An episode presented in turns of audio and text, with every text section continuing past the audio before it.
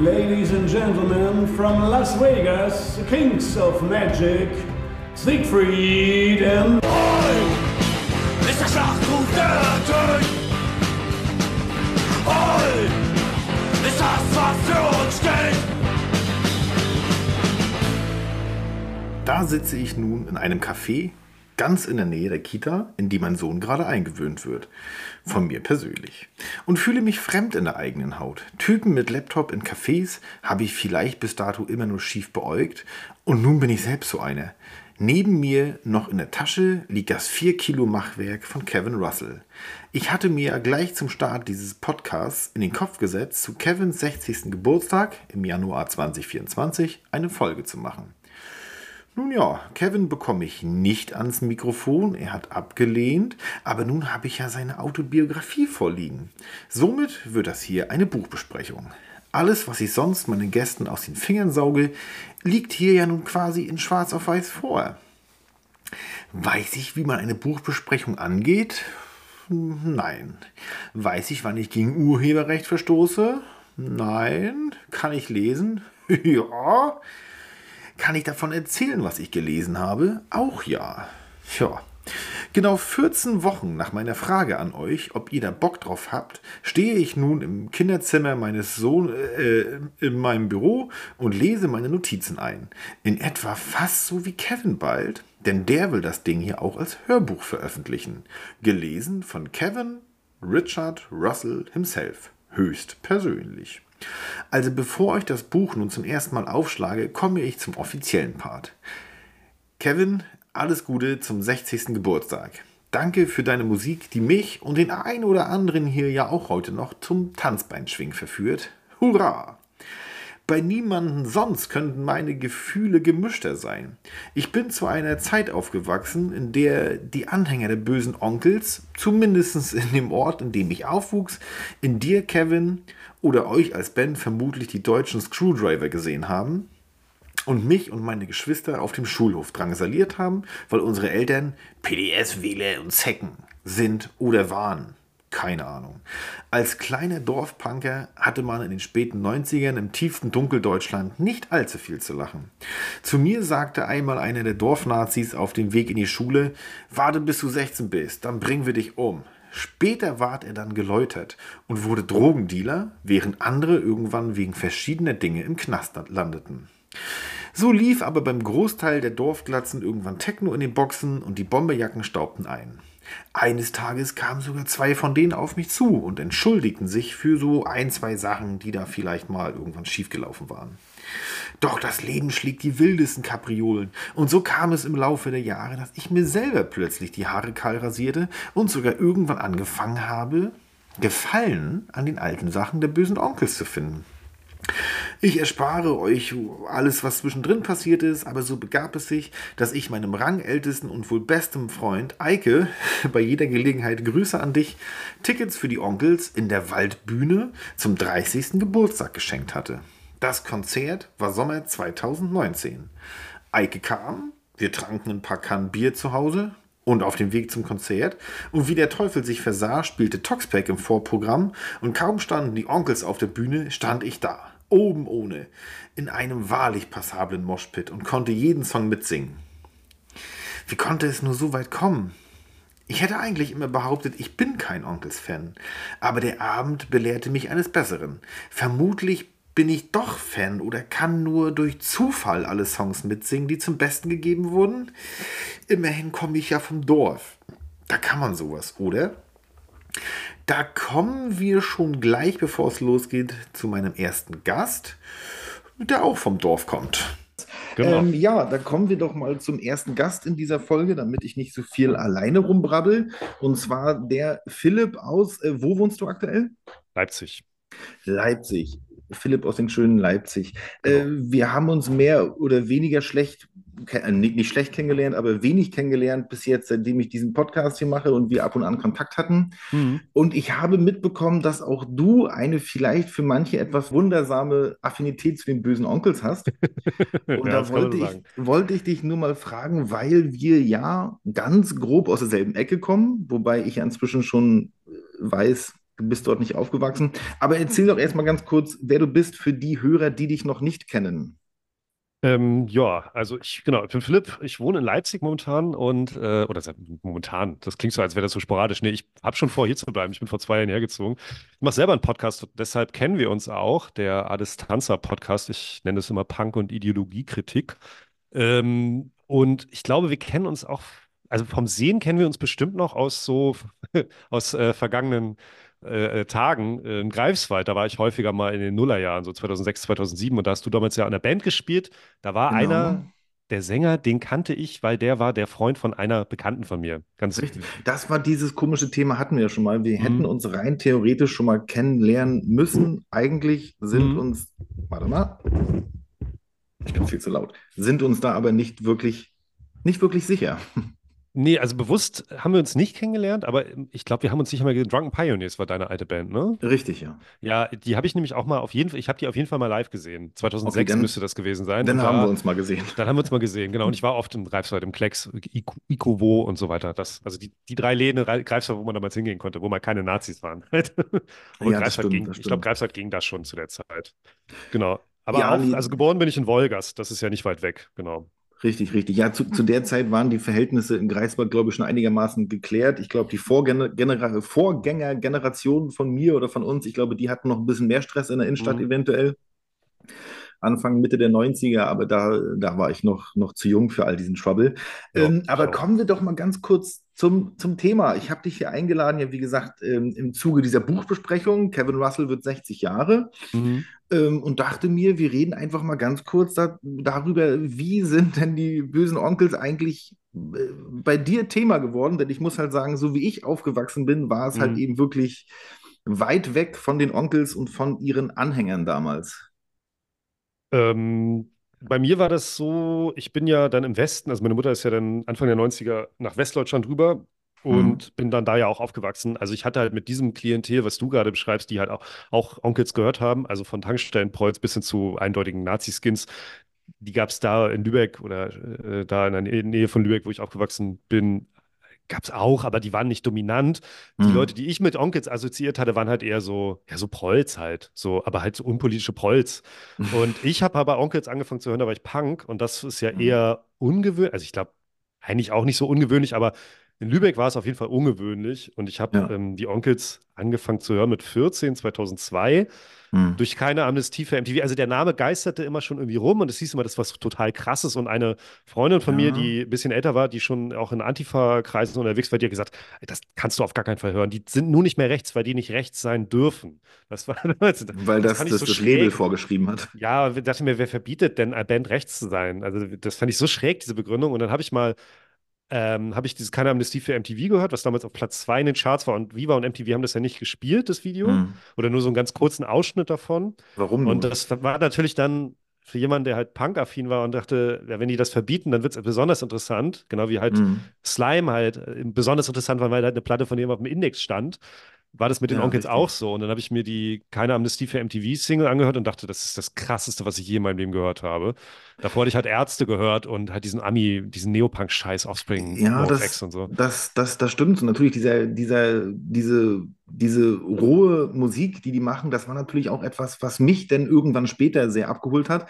Ich hatte vor kurzem mit meiner Patentante mal das Thema, die ähm, ja auch, sage ich mal, in der Jugendarbeit hier in Berlin tätig ist, die mir Mhm. gleich sagte, wie, du liest die Autobiografie von dem Typen, das war bei uns damals völlig ver, ver, verboten hier, Mhm. klare Kante gegen rechts und so. Dann sage ich zu ihr, aber, aber warum denn? Ich meine, die haben doch niemals irgendwo den Holocaust verleugnet oder so. Also ich meine, also mal ganz entspannt jetzt, ne? Genau, Äh, das, das war hm. nämlich auch so ein Ding. Ich habe mir dann, also nachdem mich keine Amnestie für MTV total angefixt hatte, da hatte ich mir dann die Eins geholt als erste, als ersten Longplayer und das Dopamin-Album, was Hm. äh, aus heutiger Sicht einfach kein gutes Album ist. Aber die Eins war nochmal, das war noch eine Steigerung zu der keine Amnestie für MTV-Single, weil die Eins ist halt, also das ist halt einfach eine Hammerplatte. Also das ist, die ist so brachial. Dazu, es geht los mit, hier ist Kevin, eure Stimme aus der Gosse. Hm. Und der Typ klingt halt auch, als, also kommt Ja. aus der Gosse halt. Und das hat mich Richtig. total weggeblasen. Also ich konnte immer gut Slime und Toxoplasma und Razzia und OHL hören, aber auch Onkels. Das war für mich Mhm. gar kein Widerspruch als Punk. Und dann habe ich mir auch die alten Sachen natürlich angehört, weil äh, bist du natürlich total angefixt. Und dann habe ich gedacht, ja, das ist jetzt, das soll jetzt, was ist denn daran rechts? Also ja, dieses Deutschlandlied von 84, von dem Ja. ersten, von Nette Mann, aber das ist ja, das ist ja nicht auf dem Index gelandet. Also es Mhm. gibt halt auf den Skinhead-Platten gibt es kein einziges eindeutig rechtsradikales Stück, nicht ein einziges. Naja, diese Sache, warum es auf dem Index gelandet wurde, war ja im Grunde genommen eigentlich auch die Sache mit dem ähm, hier, ähm, der nette Mann. Also hier Sex, Ja, ja. mit, Sex mit Leichen. Das war ja eigentlich das große Problem. Es ging ja Genau. nie darum, dass irgendjemand ähm, äh, ja Nee. sonst da wie was von sich gegeben hat, was so heute alles verboten wird. Da war das Genau. ja eigentlich moderat. Naja, das ist halt eine, das ist das, die Blaupause der, der, der deutschsprachigen Eu-Musik halt, das Album, ne? Also da sind ja alle Themen dra ja. drin, die eigentlich bis heute immer wieder sind. verwurstet werden. Genau. Also von, von ähm, Songs über das Skinhead-Leben, über halt Sauflieder bis hin zu Lieder gegen, gegen Pederasta. Das ist ja auch so ein Klassiker oder so, ne? Ja, Das, ähm, genau. Also ich war selber nie Skin, ich war halt Punk, ähm, aber ich Mhm. hatte durchaus so eine Eu-Affinität auch, weil ich halt gerne den Oldschool, den alten britischen Eu gehört habe, For Skins, Last Resort. Hm. Foxborough und so ein Zeugs, was ich auch bis heute gerne höre. Ähm, aber mit der Skinhead-Subkultur hatte ich nichts zu tun. Aber Onkels waren, es war immer so ein Standalone-Ding. Also die habe ich einfach das war ja, das war ja zu, gerne gehört, zu, aus, egal aus welcher Phase halt. zu der Zeit, als du oder als ich die dann ja auch gehört habe, waren sie ja eigentlich auch nicht mehr irgendwie eine Skinhead-affine Band, aber nichtsdestotrotz, da habe ich ja auch schon tausendmal im Podcast gesagt, jetzt hier sind sie natürlich irgendwie wegweisend für die Musik, die kam in Deutschland und das kann man ihnen ja nicht, nicht absprechen. Definitiv. Ja. Das ist so. Ich bin, ich bin auf jeden Fall froh, wie schön du aufblühst und du scheinst wirklich ein, ein, eine leuchtende Fackel der Onkels-Community zu sein. Naja, ich habe halt, also ich habe das halt, wie das so ist, so mit 14, 15, 16 habe ich das wirklich rauf und runter gehört. Also wirklich sehr, sehr, sehr, sehr, sehr viel. Ich hatte auch die Biografie, ich hatte auch T-Shirts, bin auch als Punk mit Onkel-Shirt rumgelaufen. Da gab es Mhm. manchmal einen dummen Spruch, aber mir ist nie wirklich was passiert. Es gab auch Schulterklopfer von anderen Punks, die gesagt haben, ey, ja, pst, ich höre die auch, ne? Aber, Ja, aber pst, ne?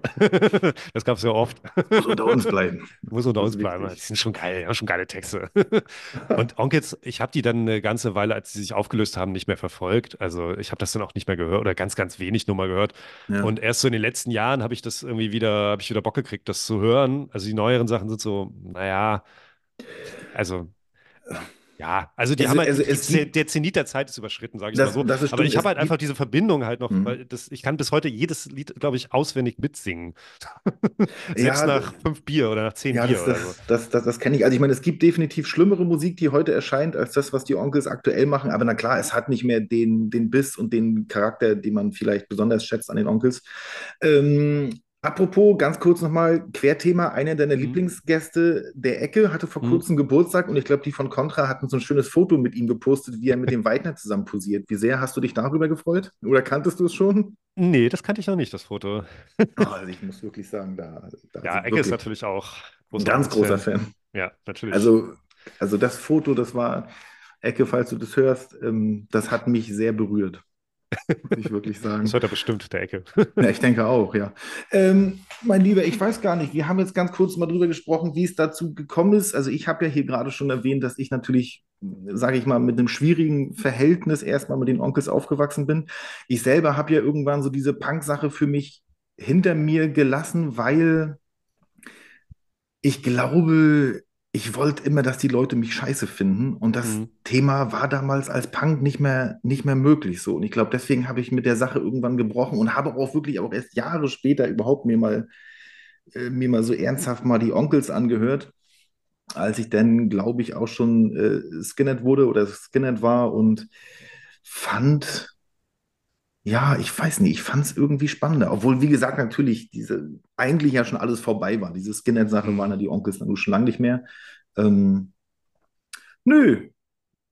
Äh, ich weiß gar nicht. Was gibt es denn zu dem Thema noch zu sagen? Hast du Tickets bekommen für dieses Jahr? Äh, Nee, habe ich nicht, aber ich bin ja jetzt auch nicht so hinterher. Ähm, also ich, eventuell geht da was über Eventuell. Freunde und Bekannte. Genau. Aber wenn nicht, ist es auch nicht so schlimm. Also ich habe die tatsächlich nie live gesehen. Also ich habe sie Mhm. zu meiner Hardcore-Fan-Phase zwischen 2002 und 2004 habe ich sie nicht live gesehen. Hm. Ich glaube auch nicht, dass meine Eltern, da war ich ja noch unter 18, ich glaube auch nicht, dass meine Eltern mich hätten auf ein Onkels-Konzert gehen lassen. Also Ärzte, Tote Hosen, alles kein Problem. Und auch sonst irgendwelche Schrammelpunk-Bands Ja. und so weiter, auch nie ein Problem. Aber Onkels, ja, ich glaube, das hätten Mutti und Vati Das- nicht so toll gefunden. Du hast bestimmt, oder generell ich, viele andere haben bestimmt viel schlimmere Bands und viel schlimmere Konzerte besucht, als das, was man dort Ja, vermutlich erlebt hätte. Aber der mediale Rummel um die äh, wie ich ja in der Folge oder wir mit der Folge mit, mit Bernd ja auch schon besprochen hatten, natürlich haben sie pro profitiert von dem Medienrummel um sich. Mhm. Ähm, deswegen war Bernds Meinung, ist das immer Meckern auf hohem Niveau, was sie machen. Ähm, aber trotzdem, ich habe selber keine Tickets bekommen. Über einen Kumpel habe ich welche, ähm, ein Ticket mit, mitbekommen und ich freue mich wieder sehr drauf, muss ich sagen. Denn ich meine, natürlich 30, weiß ich, keine Ahnung, wie viele Alben die haben. Sie spielen eh bloß das, was die Leute hören, hören wollen. Genau. Und das macht so zu 80 Prozent hat es zuletzt auch Spaß gemacht und das wird bestimmt dieses Jahr auch so werden. Jetzt, wo Also der gute Mann 60 Jahre alt ist, das ist. Ähm, Ja, Glückwunsch an Kevin Russell. Das hätte ich nicht gedacht, dass der Mann es schafft, 60 Jahre alt zu werden. Nee, das steht hier in seinem Buch auch mehrfach drin, dass Mhm. er sich auch nicht erklären kann, wie das so weit kommen konnte. Ja. Ähm, aber man sagt ja auch irgendwie, desto mehr Scheiße man in sich reinbuddert, desto mehr konserviert man sich auch. Also ich kenne aus meinem, ich habe mal wen sagen hören, dass äh, jemand, der im Gesundheitswesen arbeitete, meinte, dass die ganzen Leute, die sich richtig geschunden haben ihr Leben lang, also mit Mhm. Alkohol und Drogen, die sind irgendwie konserviert. Die sterben nicht so früh wie die Pastorentöchter und Söhne, weißt du? Äh, das kann sein. Ich glaube, ähm, es gibt doch diesen, diesen, dieses, diesen, diesen Spruch, was uns, nicht, was uns nicht umbringt, macht uns stärker. Ich weiß nicht genau, wer es gesagt hat. Entweder Arnold Schwarzenegger in Conan der Barbar oder Friedrich Nietzsche. Einer von beiden war es. Vielleicht waren es auch beide. Beides Aber coole ja. Typen. äh, auf jeden Fall, äh, auf Ken Russell trifft es hundertprozentig zu. Ja. Ja, Also wie man Fall. sich alles reinschaufeln kann, äh, bis hin zu schwerster Heroinabhängigkeit und dann noch einen Autounfall überleben kann. Ja Mhm. gut, das ist natürlich alles ein bisschen beschissene Geschichte, die er sich da geleistet hat. Aber trotzdem muss ich sagen, Ja. ähm, irgendwie habe ich Respekt, ich habe Ehrfurcht vor den Widerstandskraft dieses Mannes und dass der Mann jetzt Das tatsächlich stimmt. 60 Jahre alt wird, bei dem Leben, Das- das, der geführt hat. dass seine Hülle nicht jeder. dass seine Hülle das alles so mitgemacht hat. Ich bin ja noch nicht bei Genau. dem Punkt, aber anscheinend habe ich schon beim Durchblättern gesehen, äußert er sich in diesem Buch zum ersten Mal öffentlich zu dem Autounfall. Aber wie gesagt, noch bin ich an der Stelle nicht. Okay, also ich werde es mir auch nochmal holen. Ich werde es mir auch, ich werde es mir auch nochmal holen. Das ist, ähm, ich glaube, die erste Auflage ist tatsächlich komplett ausverkauft, aber es kommt, wird jetzt, glaube ich, jetzt gerade schon eine Zweitauflage, glaube ich, gedruckt. Also Richtig. ich werde mir irgendwann dann im Laufe des Jahres, also so weit geht meine Liebe zu den Onkels dann auch nicht, dass ich mir Ja. das Buch sofort vorbestellt habe und auf jeden Fall dieses Jahr auf Konzert gehen muss. Ich höre sie halt viel gerne aus nostalgischen Gründen, und weil ich einfach Ja, die Songs, ja. äh, die haben halt so viele Gassenhauer und vor allem halt die Platten aus der Phase von 1985 bis 1996, die sind alle gut. Das ist wirklich brachial, durchweg, ja. Mhm. sind das gute, ja, wie auch immer man es nennen will, Oi, Heavy Metal Deutschrock-Platten. So. Und, Ja. ähm, und es gibt auch immer noch Texte, die einfach nicht äh, aufhören, aktuell zu bleiben. Also ich mag diese Presseschelte immer noch gerne. Ja, Ähm, das stimmt, ja. Hm. und ähm, auch andere, also diese totale Selbstverweihräucherung, was auch immer mit dem Weidnerschen Augenzwinkern geschrieben ist, ist Spaß, aber auch ernst. Also das Ja, das war, mag das ich war, auch immer. das, das erwähnt er in dem Buch auch, auch mehrfach. Sie haben sich das von Anfang an eingeredet, so als, Mhm. wie, wie, wie so ihr Mindset drauf, ihr Mindset darauf gesetzt. Wir werden groß, wir werden die geilsten und wir werden Mhm. mega erfolgreich. Das haben die sich schon eingeredet, da haben die noch nicht mal ein Jahr lang zusammen Musik gemacht. Also, Ich weiß, das ist, das ist, äh, ja, ja. Ja. Das, also an Selbstbewusstsein hat es dir nie gemangelt. Von daher, nein, auch nicht an Drogennachschub. nee, das auch nicht. Das Also das ist wirklich, also ich muss, ich habe es ja gerade schon mal erwähnt, aber das ist wirklich in dem Buch, ich habe wirklich teilweise ein, zwei Kapitel übersprungen, weil es mir auf den Sack ging. Ja, okay. weil es mir dann doch too much war und ich erwähne es immer wieder, ich bin wirklich froh, dass dieser Kelch wirklich totale Drogensumpf an mir vorbeigegangen ist. Das ähm, Ja, bin ich sehr dankbar für. ja, das kann man auch sein. Also zumindest in dem Maße, wie das die, also wie das vor allem Kevin betrieben hat. Und das war ja irgendwann nicht mehr nur, Völlig drüber. also genau, es war ja irgendwann alles, ne? Genau. Ja. Und ähm, also ich habe die, wie gesagt, ich habe, also ich habe die Onkels Bio natürlich gelesen. Ich habe sie sogar letztes Jahr nochmal gelesen, nach 20 Jahren zum ersten Mal wieder. Ich kenne sie nicht. Sie wird mehrfach erwähnt in dem Buch, ja. Ja, ist gut. Also danke für nichts. Äh, Mhm. von zwei, nee, von 1997 und ich habe mir die 2002 gekauft. Hm. Und fand halt die, vor allem die, da war ich, wie gesagt, da war ich Punk und hatte selber gerade eine Punkband gegründet und ich fand da die Beschreibung der Frankfurter Punk-Szene der frühen 80er Jahre, das fand ich so beeindruckend, weil da war Punk ja noch was total Indifferentes. Also es gab halt Mhm. immer diese Fraktion Düsseldorf Kunstpunk, äh, Hamburg Lederjackenfraktion und Berlin Mhm. war irgendwie nochmal wie sehr politisch eigentlich auch sehr früh schon, sehr politisch, sehr links. Ja. Und Frankfurt war wieder irgendwas ganz anderes. Frankfurt war so äh, irgendwie so gegen, vor allem gegen Hippies einfach, weil die halt so die, und Alt-68er, weil die halt so die ja. Institutionen besetzt hatten, von Batsch Cup bis zum Karl-Marx-Buch, äh, Buchladen oder so, wo dann Daniel Mhm. Cohn-Bendit wohl gearbeitet hat zu der Zeit. Und da waren die Punks, mussten sich erstmal zuerst von den, von den ach, Alt-68 und Hippies abgrenzen. Und das fand Ja. ich so beeindruckend, auch diese, diese Beschreibung, wie die halt im Jutz Bockenheim gespielt haben und keiner, das war ja am Anfang noch ohne, ohne Gonzo, keiner Mhm. konnte ein Instrument und äh, das fand ich, das, das, genau, so musste Punk aussehen. Genau Ja, so eben, war eben. Punk halt. Und bis heute ist das auch eigentlich so mein Verständnis. Das Äh, ist wo- heute nicht mehr ganz der Fall. Wo du gut. gerade das Batsch Cup erwähnst, in, im Laufe dieses Buches bittet er auch den Betreiber doch bitte endlich das Hausverbot aufzulösen. ja, das ähm, dürfte seit 1982 bestehen. Ja, das ist auch, auch, auch sehr, sehr witzig und ähm, ein lustiger Side, äh, Side-Fact äh, ähm, äh, kommt hier auch noch drin und zwar, dass er mal mit Herbert Grünemeyer in einer Straße gewohnt hat und sich wundert, warum sie nie Freunde geworden sind. Das wundert mich in der Tat auch. Es Ja. spricht allerdings für Kevin, dass er nicht mit Herbert Grönemeyer befreundet ist. Äh, Das ist, stimmt. Genau. Also das Buch erläutert auch wirklich sehr, sehr viel, was man sich, also wo man sich fragen könnte, warum er überhaupt irgendwo Freunde gefunden hat. Ja, Aber es lief wohl ganz gut. Okay, gut. Na gut, ich meine, es ist immer der Sänger der bösen Onkels. Da hast du, glaube ich, automatisch sehr, sehr, sehr, sehr, sehr viele Freunde. Und da ein. Stein im Brett, das ist richtig. Genau, genau. Nee, äh, Philipp, ich entlasse dich jetzt in dein nächstes Interview. Wir haben hier Ja. mal kurz ein bisschen drauf losgeplaudert, das Thema böse Onkels. Ähm, ja, mein Lieber, Genau. ich wünsche dir erstmal noch ein, ein gutes Jahr erstmal. Wir haben ja Danke. gerade erst mal den 8.1. Das Jahr Genau. geht ja gerade erst los. Und ich sage mal, auf dann. Auch dann, ich freue mich sehr auf die Folge. Ich bin gespannt, wen du da noch so zu Wort kommen lässt. Bitte nicht spoilern. Ich höre es mir dann an. Die kommt ja am Freitag dann, ne? Also zu Kevins Geburtstag. Ich hoffe. Okay, Ich, gut. ich schaffe das schon. Du musst mir das, äh, ich, ich, ich ge- genehmige das so. Du musst mir das nicht nochmal zum Vorab-Hearing hören. Du darfst es so verwenden. Du musst Sehr gut. rausgeschnitten werden.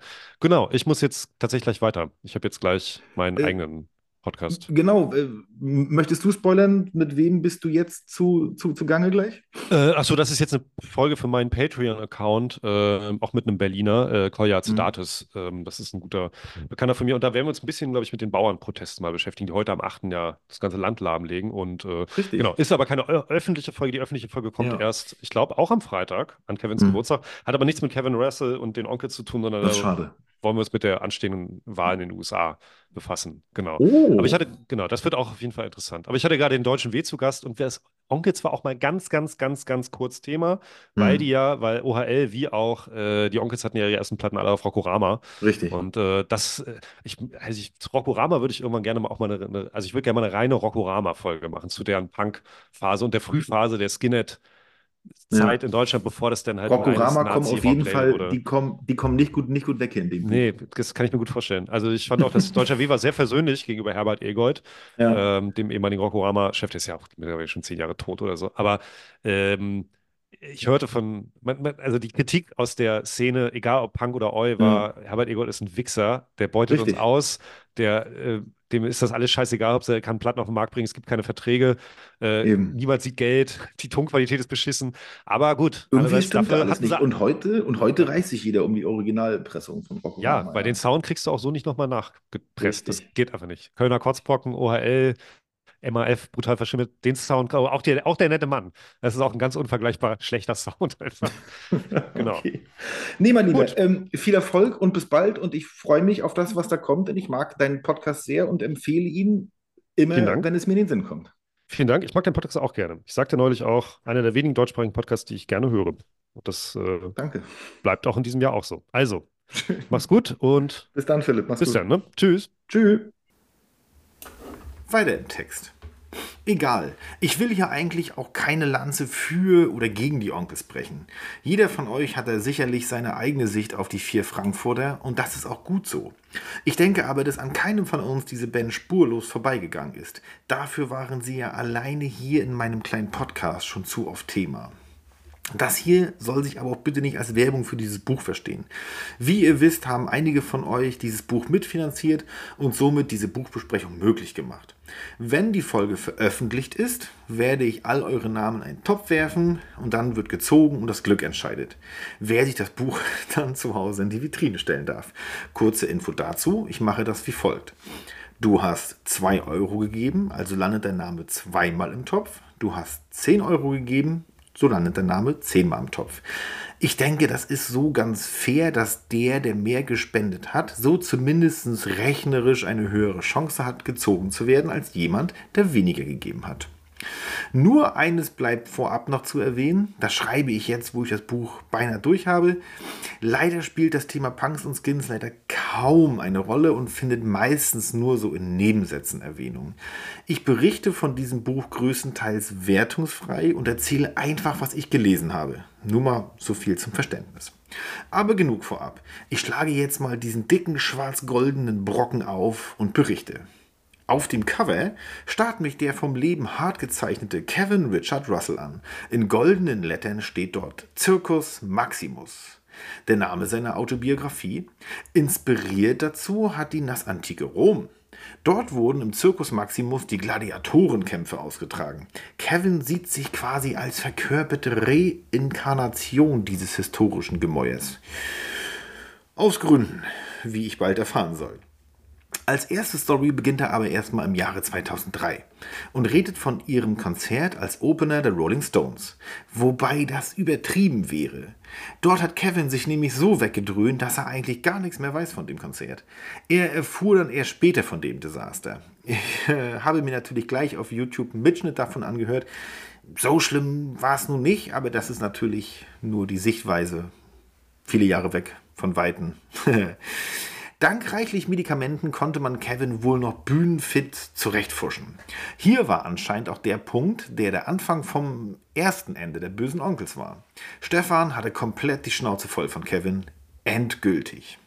Nach dem Gig haben nur P und Gonzo sich die Stones angesehen. Stefan war die Nummer einfach zu viel und Kevin musste schlafen. War komplett erledigt und das bevor das Konzert der Stones gelaufen war. Der Höhepunkt der Onkels im Arsch. Kevin war Wochen vor diesem Konzert bei Stefan auf Ibiza zum Runterkommen und clean werden. Das lief wohl ganz gut, bis der große Abend kam. Von dort an erlebt Kevin ein Leben in Isolation, besiegelt auf der Bühne vor 80.000 Zuschauern. Und er wurde bis zum großen Abschiedskonzert zwei Jahre später nur noch mitgeschliffen und ausgehalten. Aber kommen wir doch erstmal zum Anfang. Hamburg, Januar 1964. Kevin wird geboren. Der Vater ist Pilot, hat britische Wurzeln und die Mutter als Stewardess mit Papa unterwegs ist Deutsche. Irgendwo in seinem Stammbaum führen die Wege sogar bis Italien. Rossello. Sollte jemand von euch einen Italiener kennen, der Rossello heißt, ist er vermutlich mit Kevin verwandt. Herzlichen Glückwunsch, dank mir später für diese Info. Doch einen wahrlichen Hammer hält der Russellsche Stammbaum tatsächlich noch bereit. Kevins Ur-Ur-Uropa George Stevenson, einer der vielen Erfinder der Eisenbahn und britischer Pionier des öffentlichen Bahnverkehrs und somit ja eigentlich quasi Wegbereiter des 2009 erschienenen Songs der Kultband Eisenpimmel, Huga Chaka Töff Töff. Ein kleiner Querverweis von meiner Seite. Das muss man wissen. Wir fahren mit der Fotzenwimmelbahn, Fotzenwimmelbahn, Fotzenwimmelbahn. Da hängen lauter Bildemänner dran, Bildemänner dran, Bildemänner dran. Rote, gelbe, schwarze, Aufwachsen tut er in Hamburg, oft unter Obhut seiner 1904 geborenen Oma Margarete, während die Eltern um die Welt jetteten. Ebenso wie sein Opa es zu Lebzeiten tat, der wiederum zur See auf der Capacona um die Welt schipperte. Hamburg, Shanghai und zurück, bis er 1961 auf hoher See verstarb und somit die Überfahrt nach Jacksonville, Florida nicht überlebte. Seine Oma, ausgestattet mit dem Wissen als Überlebende der beiden Weltkriege, nahm daher viel Einfluss auf sein Heranwachsen. Ein Heranwachsen, was ab und an überschattet war mit Raufereien in Innenhöfen und aus Fenster schreienden Eltern, die um Ruhe im Hof baten. Ich zitiere: Ruhe jetzt, sonst komme ich raus und dann knallt's. So gibt Kevin seine erste Erfahrung mit einem Geistlichen zum Besten. Sein Kindergarten schickte gerne die Kinder zum Spielen ins Freie. Diese Freifläche lag aber auf dem Gelände einer Kirche gegenüber.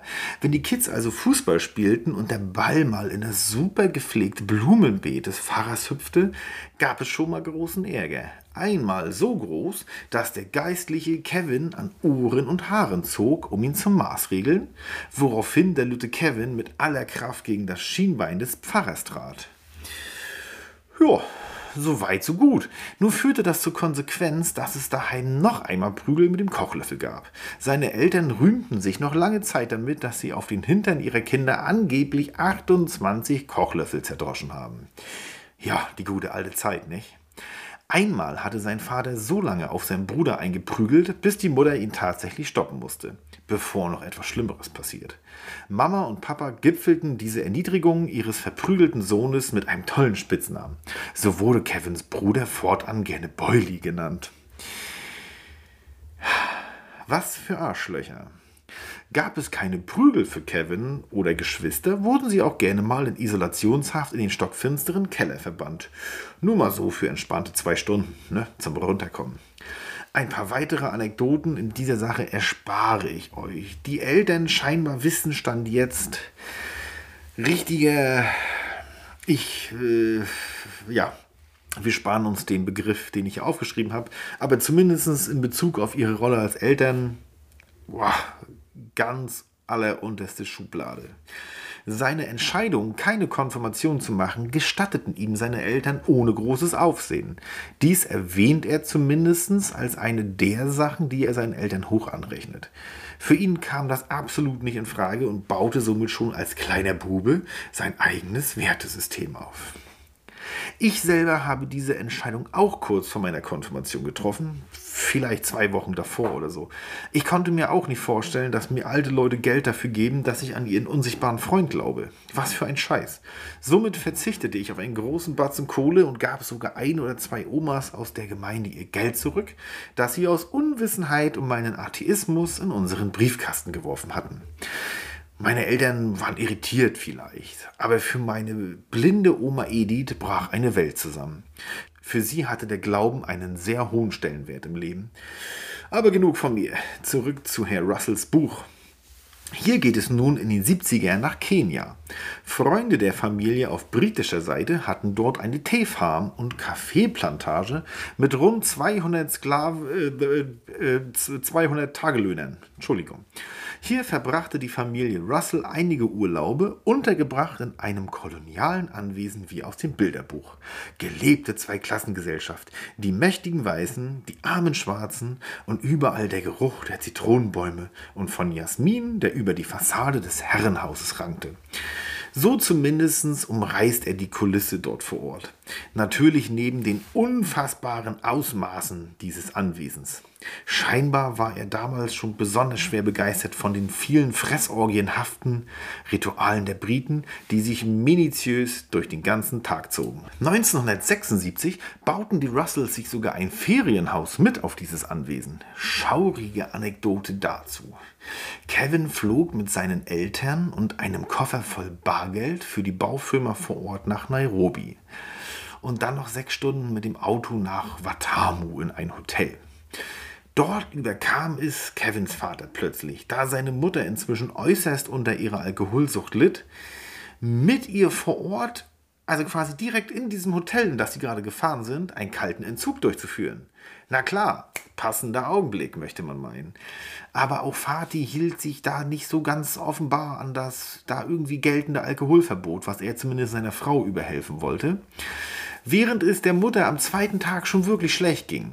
Am dritten Tag konnte sie vor Schmerzen nicht einmal mehr das Bett verlassen und Papa kam auf die tolle Idee, seinen Sohn mit der mittlerweile völlig unzurechenbaren Mutter im Hotelzimmer einzuschließen, da er sich ja noch so um ein paar Verträge kümmern musste. Klar, der Junge macht das schon. Er beschreibt die Situation danach mit Verweis auf den Film Tanz der Teufel.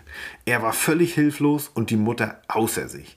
Ein Auf und Ab wie in einem Albtraum, stundenlang, durch die ganze Nacht. Denn Papa kam erst am nächsten Tag zurück. Es wurde nie ein Wort darüber verloren, wo er war. Puh, ja, warum auch? Ne? Ein Wunder, sagt Kevin, dass sie in ihrem Zustand wie von einem Dämon besessen nicht aus dem Fenster gesprungen ist. Als Papa dann wiederkam, wurde die völlig zerstörte Mutti ins Auto verfrachtet und zurück ging die Fahrt nach Nairobi, wo bald der Rückflug nach Deutschland ging. Was ein Horror. Kevin war dort zwölf Jahre alt. Zwölf. Am Tag 5 des Entzuges war Mutti wie neu geboren und so klar, wie er sie überhaupt gar nicht mehr in Erinnerung hatte. Es schien vorerst gewirkt zu haben. Mutti war trocken. Für einen Tag. Denn auf dem Rückflug schaffte sie es sich, im Flieger mit ausreichend Alkohol zu versorgen. Und Vati unternahm nix. Mutti dröhnte sich zu und schlief dann den Großteil des Fluges. Alles umsonst. Kurze Randnotiz zu seinen schulischen Leistungen nach dieser Zeit. Versetzungsgefährdet und besonders erwähne ich hier die Sechs in Musik. Ja, dann der Umzug. Vater Russell hat sich eingeredet, dass wenn sie alle wegziehen, dann trinkt Mutti nicht mehr. Da lag er natürlich falsch. Dennoch, es ging nach Franken, nach Hösbach. Und plötzlich lernte Mutter Russell neue Saufkumpanen kennen. So zum Beispiel die Oma von Tatata, Stefan Weidner. Die Weidners waren auch vor kurzem von Frankfurt in dieses beschauliche Nest gezogen. So ging dann Kevin ab Klasse 7 in Hösbach auf die Realschule und Stefan und P tatsächlich gegenüber auf die Hauptschule. Aha. So, so. Stefan hatte sich bereits im Örtchen einen Namen gemacht als Störenfried. Das ging wohl schnell mit dem gut installierten Buschfunk vor Ort. Dennoch war es anfangs Kevins Bruder, der eher dicke mit Stefan wurde. Und man schraubte irgendwie gemeinsam an Mopeds in der Garage rum. Die Monate gingen ins Land. Kevin schwänzte inzwischen lieber die Schule und machte irgendwelchen Blödsinn in dem Kaff, was zur Folge hatte, dass er nicht in die achte Klasse versetzt wurde und man anriet, er solle den Hauptschulabschluss anstreben. Und das nun gerade während Oma Margarete aus Hamburg zu Besuch war, ah, die sich sonst was für Optionen für Kevins Zukunft ausmalte. Sein Interesse galt aber nun erstmal irgendwie nur im Walde herumstromen und angeln. So viel Freizeit war er irgendwie aus Hamburg nicht gewohnt. Und mit der Zeit kam es zwischen Bolzplatz und Dorfleben doch endlich zur Bekanntschaft mit Stefan und P. Da bahnte sich ein gutes Team an. Dead Kennedys, Sex Pistols und Elton John war der Soundtrack. Im Kellergeschoss wohnten Weidners Eltern und waren die ausgeflogen, ging bei den Buben, ich zitiere, der Punk ab. Unmengen an Alkohol trieb diese Turbine an, auf Hochtouren. Die Jungs zog es regelmäßig nach Frankfurt. Das Fundament für die bösen Onkels war hier so also schon gelegt, sagt Kevin. Die 80er kamen und die Jungs zog's nach Frankfurt. Immer wieder. Nix Hamburg, nix Berlin. Kevin konnte endlich seine Ankerkette vom Tyrann, seinem Vater, losreißen. Es gab da einen Moment, als Fadi gerade wieder wegen einer Lappalie auf Kevin eindreschen wollte, als er endlich stark genug war, ihn verbal zurechtzuweisen, mit den Worten, ich zitiere, fass mich noch einmal an und ich schlacht dich kaputt, Olde. Kevin hat es geschafft. Fadi erstarrte und nie wieder erhob er seine Hand gegen ihn. Zu guter Letzt kommt hier die Anekdote, dass es ein paar Kinder aus Hösbach waren, die den drei Jungs den Namen Böse Onkels verpassten. Weiter geht's in Frankfurt. Das Jugendzentrum Bockenheim und das Batsch Cup. Das war nun der Treffpunkt als Eckpfeiler des Musiklebens dort. Gegründet in den 70ern von ein paar Hippies. Hier verbrachte Kevin mit den Jungs nun die Wochenenden. Freitag mit Bus nach Aschaffenburg und weiter mit dem Zug nach Frankfurt. Jedes Wochenende. Im Sommer 1980 dann gelang ihm der Hauptschulabschluss. Mit Biegen und Brechen und eine Idee von Oma Margarete nahm Form in ihm an. Kevin fährt zur See. Die Reederei Leistico in Rendsburg gab Kevin eine Lehrstelle. Schiff Ahoi, würde ich mal sagen. Nicht unerwähnt lässt er nun noch seine ersten Sozialstunden, bereits aber schon zwei Jahre vor der Lehre, nachdem Kevin, Stefan und P. von Dorfbewohnern beobachtet und der Polizei gemeldet wurden, wie die Jungs gerade einen Zigarettenautomaten knackten. 35 Sozialstunden gab es im Kreiskrankenhaus in Aschaffenburg dafür. Die selbstzerstörerischen Tendenzen von Kevin nahmen natürlich weiterhin seinen Lauf. 1981 entdeckte Kevin das Klebstoffschnüffeln. Hauptsache Rausch. Immer rein damit, immer rein. Der Song der Ramones, Now I Wanna Sniff Some Glue, sein Soundtrack. Terpentin mit Wasser verdünnt, immer mehr, immer weiter. Der Rausch, zwar völlig maßlos, war sein Steckenpferd. Dass er das überlebt hat, ist ihm selbst ein Rätsel. Und das sagt er jetzt hier schon. Unfassbar. Wenigstens den Klebstoff konnte Kevin bald schon von seiner toxischen Liste streichen. Nach einem völligen Psychoabsturz, in dem irgendwie kleine Gnome auf ihn eingeprügelt haben und irgendwie so ein Klebstoffrausch von Mal zu Mal kamen sie wieder und haben die Hölle aufgetan und weiß nicht, kennt sowas hier jemand? Ja, Sachen gibt's. 1982 dann die erste Fahrt auf der MS Arnes. Anis? Anis? Anis. Ich sag mal Anis. Teil der Ausbildung sind natürlich auch zehn Wochen Praxis pro Lehrjahr gewesen. So ging es mit einem Frachter voll Weizen von Bremen nach Aarhus in Dänemark. Aarhus, ganz nebenbei, ist die Heimat aller dänischen Bands, die ich kenne. Lasting Laughing, The Governors and The Zero Point. Letztere machen Musik seit 1979. Dänemarks älteste und noch immer aktive Punkband. Alle Bands hatte ich zu meiner Zeit mal veranstaltet in Greifswald. Ich, als Freund aller Nordländer. Zurück zum Thema. Schnell bürgerte sich nämlich ein neuer Name an Bord für Kevin ein. Niemand kannte einen Kevin. Was für ein Scheiß. Der Name ließ sich nicht gut brüllen, also wurde Kevin fortan in Max umgetauft. Keine Widerrede. Max! Äh, an Bord. Einmal verfrachtet in die Kombüse zum Schrubben, merkte Kevin gegenüber dem Smoothie an, dass Reinigungsarbeiten eigentlich nicht in sein Aufgabengebiet fielen. Zack, gab's vom Ex-Knacki einem Paar auf die Fresse und Kevin schrubbte. Kaum abgelegt, herrscht wieder ein anderes Gesetz. Blutige Nasen sind auf See wohl ein Teil der notwendigen Diplomatie, so dachte sich Kevin, aka Max. Der entstandene Kampf endete aber erst, als der Vorarbeiter die Szene betrat und völlig ausrastete. Die nächsten Fahrten gingen dann vorrangig im Ost- und Nordseeraum, aber auch bis Norwegen, Finnland und sogar bis Russland vonstatten. Ab dem Gebiet der UdSSR waren dann aber nicht mehr Wale eine übliche Begleiterscheinung im Meer, sondern Patrouillenboote der Sowjets. ja, die Soldaten wichen fordern der Besatzung nicht mehr von der Seite. Ausgang vom Schiff gab es eh nur einmal pro Woche, immer samstags, und die Liegezeiten waren in Russland lang. Sehr, sehr lang. Danach direkt 25 Tage weiter auf hoher See bis Bordeaux. Was ein Hin und Her. Hier erspare ich die vielen Einzelheiten über die Beschreibung der Hohen See oder einiger Häfen. So viel sei gesagt, fürs Auge und für die Leber gab es wohl reichlich. Zu erwähnen wäre aber wohl, dass er auf dem Atlantik einen Hochseeorkan miterlebt hat. Mitternacht, 25 Meter hohe Wellen, eine Windstärke von 180 km/h, eine Crew, die zum Großteil vom heftigen Auf und Ab des Schiffes seekrank geworden war.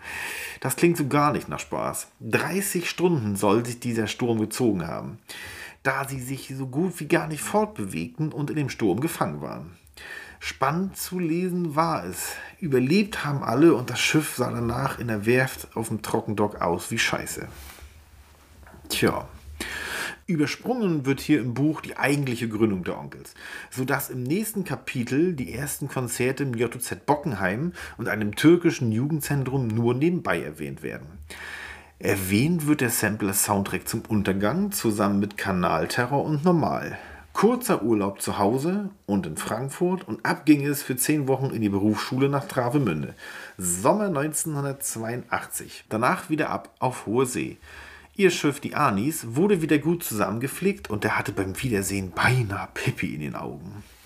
Anfang 83 begann dann, dass die Seefahrerei ihn nicht mehr so in den Bann zog, sondern die bösen Onkels immer mehr Platz in seinem Kopf einnahmen. Erst mal Bayern aufmischen und danach weitersehen. Nicht unerwähnt bleibt das Konzert in Ambermoching. Keine Ahnung, ob ich das richtig ausgesprochen habe. Bei München auf jeden Fall. Bei dem nach ihrer Ankunft erstmal die Vorband verprügelt wurde. Leider wird sie hier nicht erwähnt, namentlich, aber der eine oder andere von euch weiß bestimmt Bescheid, was da los war. Kevin stockbesoffen und am Randalieren. Die angereisten Gäste dezimierten sich dadurch von 200 auf 100. Klasse Stadtmasse. Später hat Gonzo auf der Rückfahrt in Opel gekotzt. Das sind die Stories, auf die ich mich gefreut hatte. Im selben Jahr der Gig im KDF-Bunker in Berlin vor 300 Leuten. Eine nervige Erfahrung, wie er anmerkt, aber dazu wohl später mehr. Vorher geht's noch zum letzten Mal mit der Anis auf hohe See.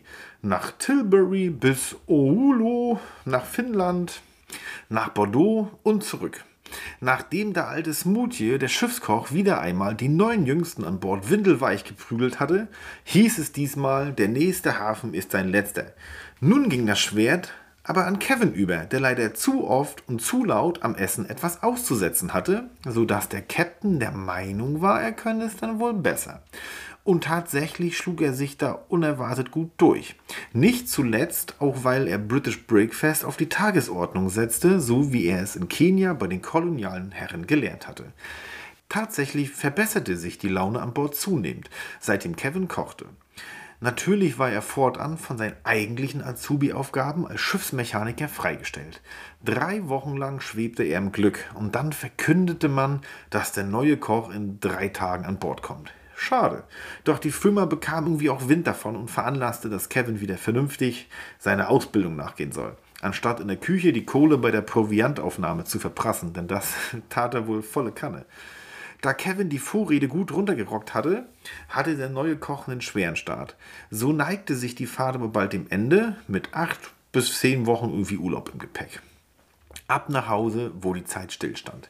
Papa war nicht da, Mutti war voll und weiter ging die Fahrt nach Offenbach und nach Frankfurt. Die Chaostage in Hannover standen an. Ein letztes Mal ging es dann noch einigermaßen glatt mit Punks und Skins. So zumindest Kevins Meinung. Für Kevin war das schon Schluss mit Punk. Die Skinhead-Szene hatte es ihm inzwischen mehr angetan. Adrettes Auftreten statt Schlabber Secondhand-Pullis. Das war's jetzt. Die Wochen rasten vorbei und schon wieder war der Seesack gepackt und ab ging's Richtung Bremerhaven. Neuer Kahn, neue Mannschaft. Also wieder von vorne anfangen. So kam es, wie es kommen musste. Es gab Stress und das ausgerechnet mit dem türkischstämmigen Decksmann, der darin gipfelte, dass es auf der Gangway knallte. Der Decksmann fiel sechs Meter tief ins Wasser zwischen Kaimauer und Schiff. Die Chancen, zerquetscht zu werden, wären so 50-50, merkt Kevin an. Zum Glück, das Schiff lag still, da kein Wellengang war. Aber das war's. Kevin wurde auf die Brücke zitiert, Sachen packen, Abmarsch. Sie fliegen morgen heim. Hätte vorher mal wer auf den Tisch gehauen, hätte der Konflikt sich wohl nicht so hochgeschaukelt. Aber egal. Kevin hatte nun freie Bahn. nun gab's nur noch die Onkels und eine junge Karriere als Tätowierer. Denn die erste Schallplatte der Onkels stand an, der Rauswurf kam also zur rechten Zeit.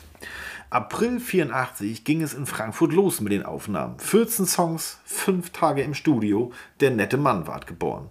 Das Bad Boy Image gab's gratis dazu. Für die Zusammenarbeit mit Rockorama damals hat Kevin wirklich kein gutes Wort über.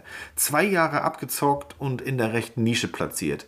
Die Tragweite dessen rafften die Jungs aber natürlich erst viel, viel später. Nebenbei musste ja Arbeit her.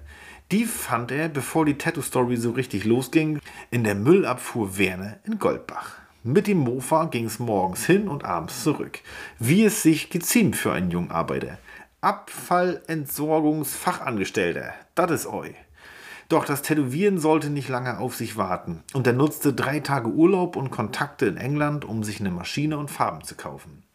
Erste Tat, ein Totenkopf mit Deutschlandfahne und dem Spruch Do or Die.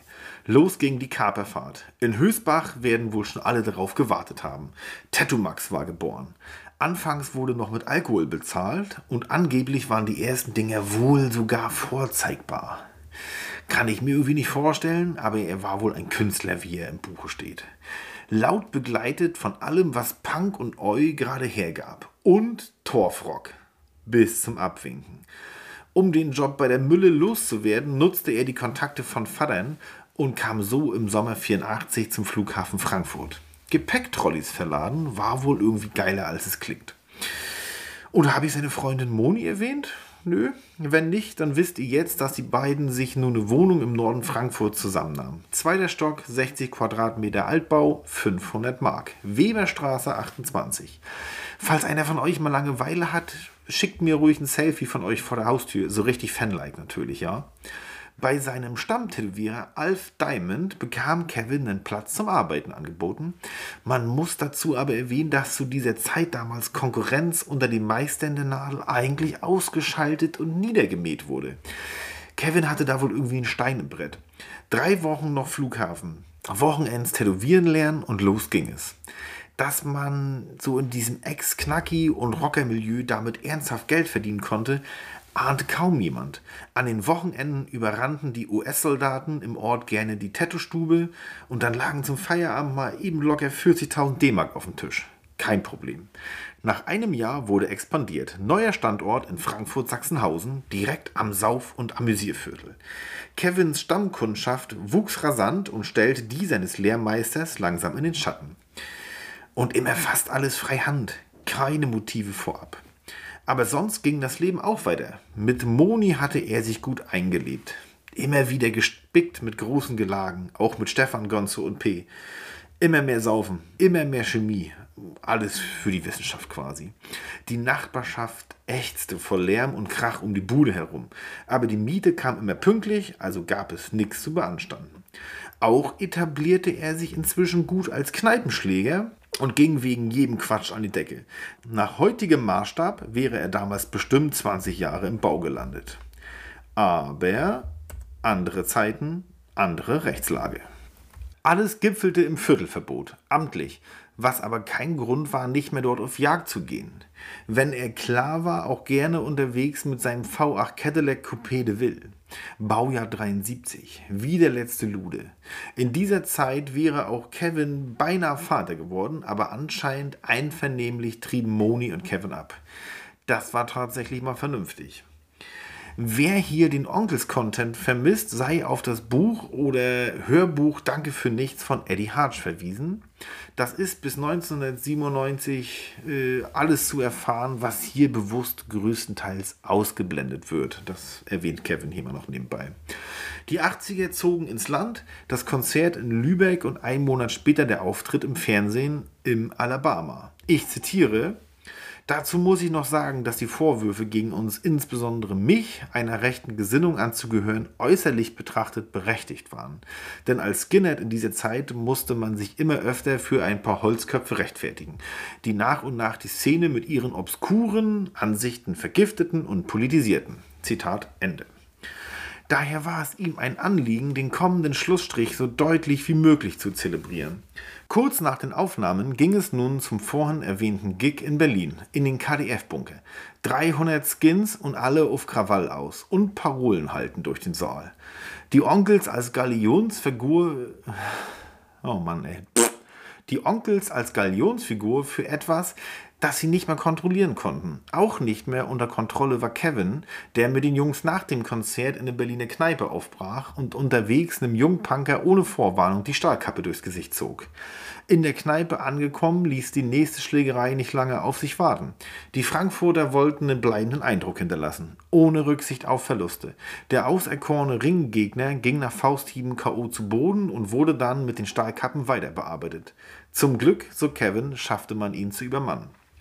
Hier setzt der nun mittlerweile seit heute 16-jährige Kevin einen Punkt und entschuldigt sich bei allen Opfern seiner damaligen Raserei. Zumindest bei fast allen.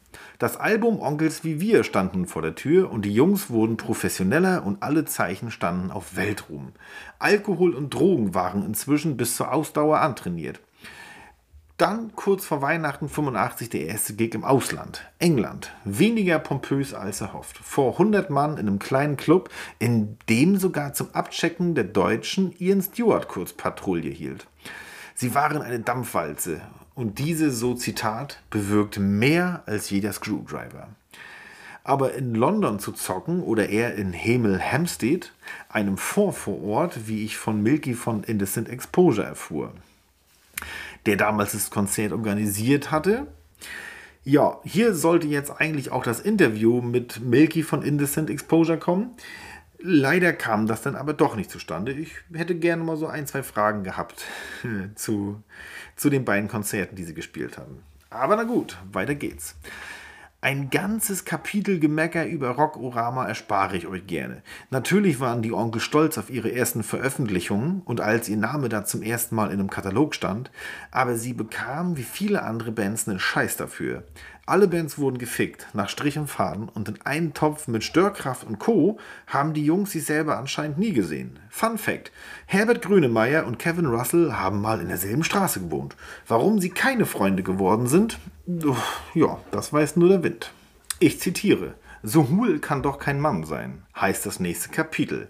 Hier gibt's ein paar Seiten Fratzengeballer zu lesen, mitten in den 80ern. Darmstadt gegen den HSV. Bullen verkloppen, eine Kneipe zerlegen, knapp dem Tod entkommen. Also ein ganz normales Wochenende in Kevins mit 20ern. Kevins Resümee, alles, was er als Kind zu Hause an Schlägen und Tritten erfuhr, ballert er doppelt und dreifach wahllos in die Welt zurück. Als er jedoch selber Vater wurde, merkte er an, hat er es geschissen bekommen, damit zu brechen und schwörte seinem Sohn, nie ein Haar gekrümmt zu haben. Ende 1987 zog Kevins Freundin Moni die Reißleine und zog aus der gemeinsamen Wohnung in die Weberstraße 28 aus. Die endlose Spirale der Rauscheskapaden hatte sie zu sehr mitgenommen und bewirkte damit, dass es dort natürlich noch schlimmer wurde. Sie nahmen sich allein eine Wohnung und es schien der Beziehung vorerst irgendwie gut zu tun, räumlich getrennt zu sein. Er schlief öfter bei ihr, aber sie setzte keinen Fuß mehr in die Bude. Großer Sprung. Ende 1990. Der Plattenvertrag mit Bellafon und dem Hoffen auf eine goldene Zukunft. Das wurde auf dem Firmengelände ordentlich gefeiert und gipfelte im Rausch darin, dass Kevin dem Labelboss bei einem großen Fotoschießen so freundlich zwischen die Schultern haute, dass sein Toupet, von dem niemand wusste, ihm von der Rübe vor die Füße flog. Tja, Branko Zivanovic, tja, wen hast du dir da nur angelacht? Man riet Kevin, das nie wieder zu tun, was natürlich genau sein Motto war. Die Zeit beim 1982 gegründeten Label Metal Enterprises wird hier nur in einem Nebensatz erwähnt. Und jetzt kommt es, das vermutlich größte Kapitel in diesem Buch über das Angeln und Hochseefischen in Afrika. Kevin angelt ja seit klein auf, aber ach nö, das Kapitel erspare ich mir und euch auch. Anzumerken ist aber, dass Kevin da in dieser Karriere ein paar wirklich kapitale Urviecher aus dem Meer geholt hat. Äh, Petri und so. Gut dokumentiert mit Bildern. Äh, ja, Angeln fühle ich null. Wer die Angelstories lesen will, soll sich das Buch kaufen. Zurück in die Weberstraße. Trimmi, der neue Mitbewohner, hatte die Susi angeschleppt. Susi war aber keine liebreizende junge Frau, sondern eine 2,50 Meter lange Boa Constrictor. Dazu gab es noch zwei hochgiftige Sandhornvipern und 16, ich buchstabiere, S-E-C-H-Z-E-H-N, also 16 Vogelspinnen, die Trimmis Zimmer bevölkerten. Das waren wenige Zeitgenossen von Kevin, vor denen er nie den Respekt verlor. Wenn mal einer entwischt war, egal wie hoch der Rausch gerade war, war er sofort klar im Kopf. Dann fing Kevin auch noch an, Wüstenspringmäuse zu züchten, um für die Schlange nicht immer Ratten zum Fraß kaufen zu müssen. Hut ab, Herr Russell, alter Überlebenskünstler. Während ich gerade ein weiteres Kapitel Frankfurter Drogen- und Rauschmittelgeschichte lese, muss ich wieder einmal dankbar an meine alten Herren und Damen aus Greifswald denken, die mich davor eigentlich bewahrt haben. Ah, ja, ihr habt mich davor bewahrt, möchte ich mal meinen. ich bin auch froh, dass meine eigenen Alkoholeskapaden während der Lehrzeit in dem Moment sein Ende fanden, als ich allein mitten in der Woche in die Kneipe gepilgert bin, weil niemand mitkommen wollte. Nach dem dritten Bier im Treffer eine Legende in Greifswald, zahlte ich brav und wackelte nach Hause und beschloss, an diesem Tag kein Alki zu werden. Äh, don't get me wrong, Boys and Girls, ich saufe gerne, aber nicht so. Nicht alleine, mitten in der Woche in einer der sackigsten Kneipen der Stadt. Ich wurde ja bereits vorgewarnt, dass dieses Buch die Memoiren eines Süchtigen sind, aber das Ausmaß von dem, was er sich alles reingeknallt hat, ist schon bestialisch. Diese eine Story kann ich euch aber nicht vorenthalten. Es gab wen in der Clique, der Willi hieß. Nach viel, viel Stoff kam den Jungs die Idee, den Willi ein wenig umzustylen und mittels Kamm- und Schermaschine in die Reinkarnation Hitlers zu verwandeln. Ein brauner Anzug war auch gleich zur Stelle und als die Jungs die letzten Gramm Koks weggeballert hatten, war es Sonntagvormittag und die Jungs suchten eine geeignete Bühne für ihren Stargast aus der Gruft. Die kleine Kirche in Alt-Seckbach erfüllte dafür alle Kriterien. Das Kirchentor knallte auf und die 50 Gäste der Predigt schenkten dem Spektakel ihre volle Aufmerksamkeit. So zog nun der vermeintliche Führer, gefolgt von seinem schwerstens tätowierten Gefolge, gen Altar. Zur Verkündung der Lage der Nation vermutlich. Der Oberpfaffe konnte aber irgendwie unerwartet friedlich dieses groteske Schauspiel schnell beenden und die Jungs zogen unter Giole ab.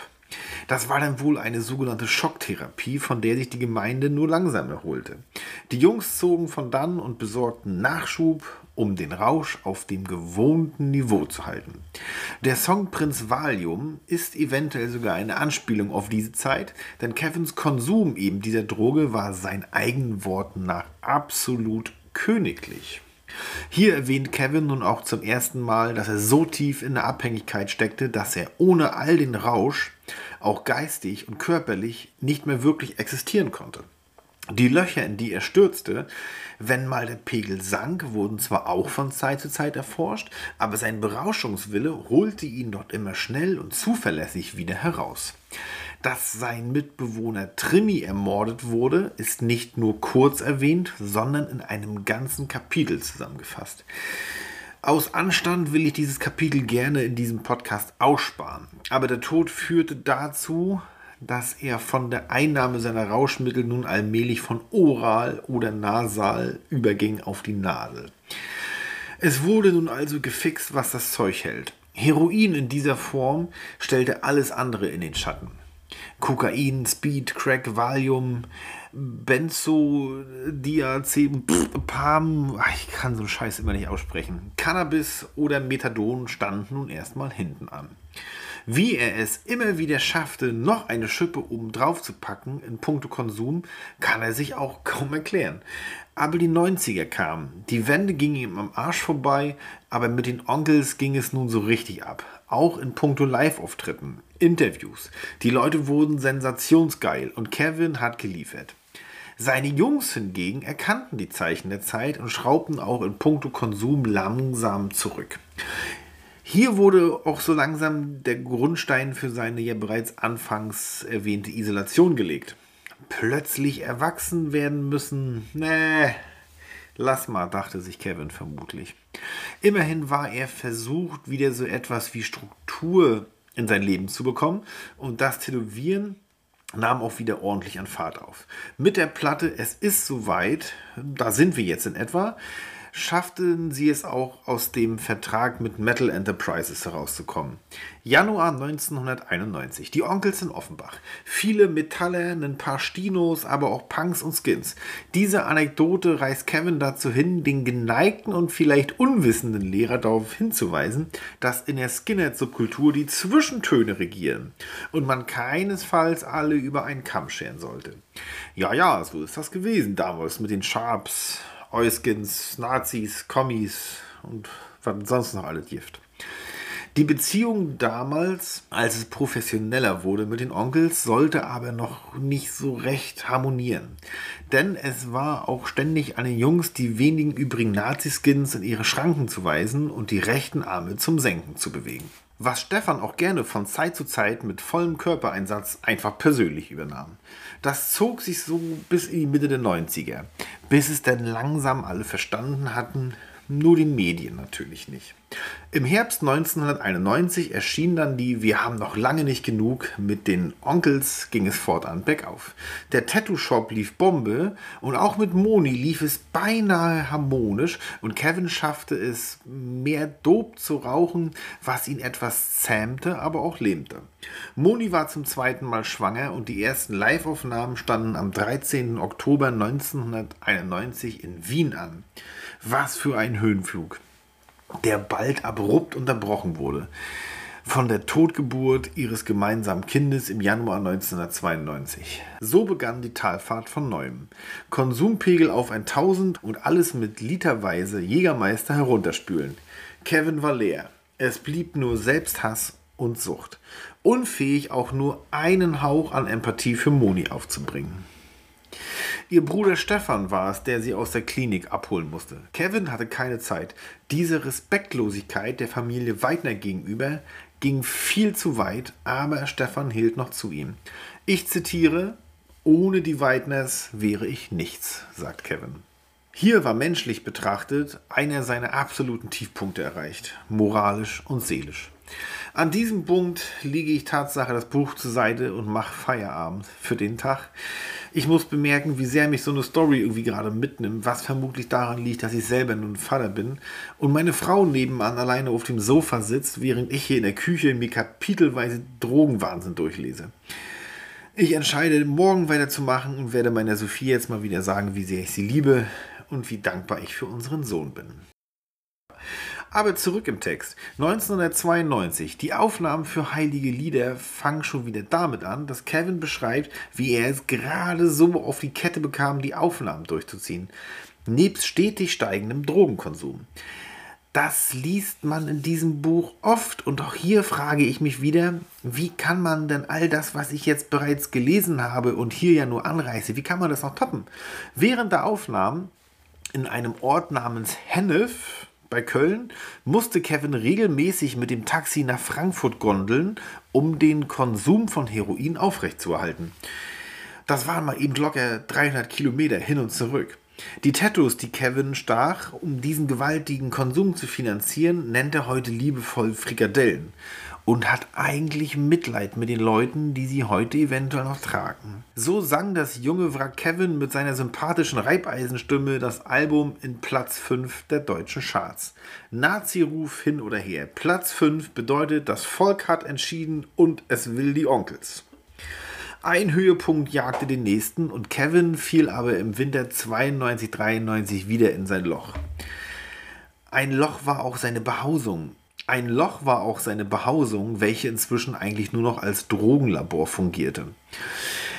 Jetzt ging es so weit bergab, dass die Nummer mit dem Tätowieren auch nicht mehr so gut funktionierte und daher natürlich sehr bald die Knete für den Stoff fehlte.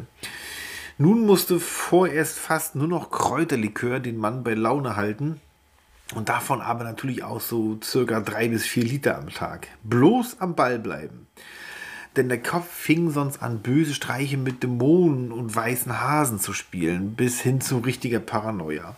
Langsam entglitt Kevin der Kampf ums Überleben.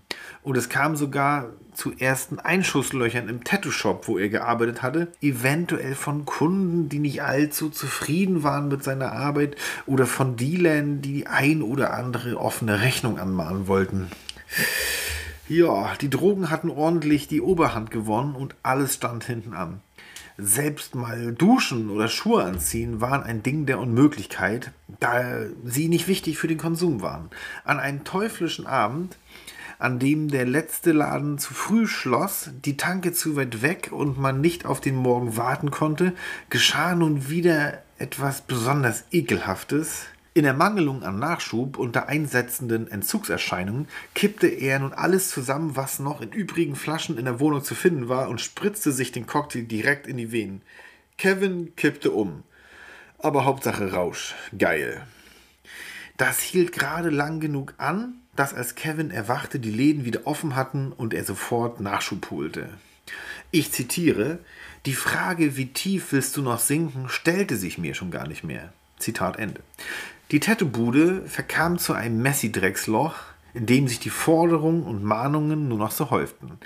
Das Licht war eh schon abgestellt. Hier kam nun zum ersten Mal das Auffangnetz der Erfolgsmaschine Böse Onkels zum Einsatz. Er kann es nicht mehr ganz zusammenbringen, aber das Management besorgte Kevin plötzlich eine Wohnung im Ostend in der Obermainstraße. Komm klar, Junge. Ob das wohl gut geht? Ja, der Versuch vom Jägermeister wegzukommen lief natürlich auch nur über Ersatzdrogen wie Methadon und DHC-Säfte. Ja, und am Abend vielleicht mal zwei oder drei Gläser Wein. Ja, ihr hört richtig, der feine Herr trinkt plötzlich Wein. Das dämmte wohl die schlimmsten Entzugserscheinungen ein, aber nach einer Woche Kur, wenn man das so nennen darf, war er beinahe sogar wieder ein Mensch. Es war kein Entzug, sondern ein Umzug oder ein Umgiften statt Entgiften. Also bitte nicht falsch verstehen. Dennoch konnte Kevin wieder ein wenig am Leben teilnehmen. So war Kevin neben P. Stefan und Gonzo der unberechenbarere Teufel, der irgendwie im Zaum gehalten werden musste. Ja, denn auf und ab ging es nur mit Kevin, aber nicht mit den Onkels. Da gab es nur eine Richtung. 250.000 verkaufte Alben und die Kritiken waren spitze. 1993, die Konzerte liefen wohl ganz gut und Kevin nahm zum ersten Mal Gesangsunterricht. Sogar Koks und Suff verlagerten sich beinahe nur noch auf die Wochenenden und der DHC-Saft flügelte Kevin durch die restlichen Tage. Aber Heroin und Suff hielten schnell wieder Einkehr und Stefan verfrachtete Kevin kurzerhand in eine Entzugsklinik. Oder wie er sagt, ins Irrenhaus. Nach den ersten 24 Stunden mit 20 anderen auf Entzug schaffte er es sich, da irgendwie herauszuwinden, unterschrieb die Entlassung auf eigenen Wunsch und schleppte sich zu einer Telefonzelle am S-Bahnhof. Stefan musste ihn da schnell wieder rausholen. Die Alternative hieß, bei den Weidners in den Keller zu ziehen, ohne Wenn und Aber. Ja, da Stefan das seiner Frau zumutete, ja, Freunde machen sowas wohl. Oben heile Welt und unten kotzte, zitterte und schwitzte sich jemand einer relativen Nüchternheit entgegen. Ja, Kevin war da der. Was laber ich denn hier? 1993 lief nun auch der Vertrag mit Bellafon aus und endete mit einem Best-of. 500.000 Mal verkaufte sich die Scheibe und wurde mit Gold und Platin ausgezeichnet. Im folgenden Jahr brachte er es beinahe zustande, eine relativ konstante Phase hinzulegen. Ja, trotz der Hiobsbotschaft, Sie haben, Heta Sie haben Hepatitis C. Unternehmen Sie nichts dagegen, sterben Sie in zwei bis drei Jahren. Die Heilungschance stand mittels eines neuen Kombipräparats bei ca. 95%. Da musste man nur erstmal rankommen. Hier bewies sich nun auch ärztlich attestiert seine Unzerstörbarkeit. Die hauptbehandelnde Ärztin wäre über den Zeitraum der nötigen Kontrollen sichtlich erstaunt gewesen, wie gut Kevins körperliche Verfassung noch immer sei. 1994 ein Schicksalsjahr oder der Wendepunkt, denn es gab nun die dritte Jägermeisterabhängigkeit und eine große Schlacht darum stand an. Die Erfolge der bösen Onkels machten sich nun auch endlich auf sein Konto bemerkbar.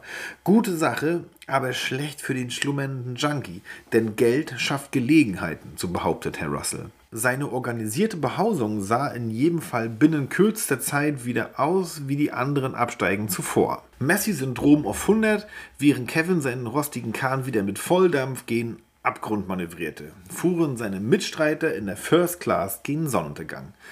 Moni versuchte in ihrer Verzweiflung Kontakt zu Kevins Vater aufzubauen, in der Hoffnung, dass man dort irgendwas Positives für ihn bewegen könnte. Falsch gedacht. Zu erwarten war da nicht viel, man erinnere sich an seine Mutter.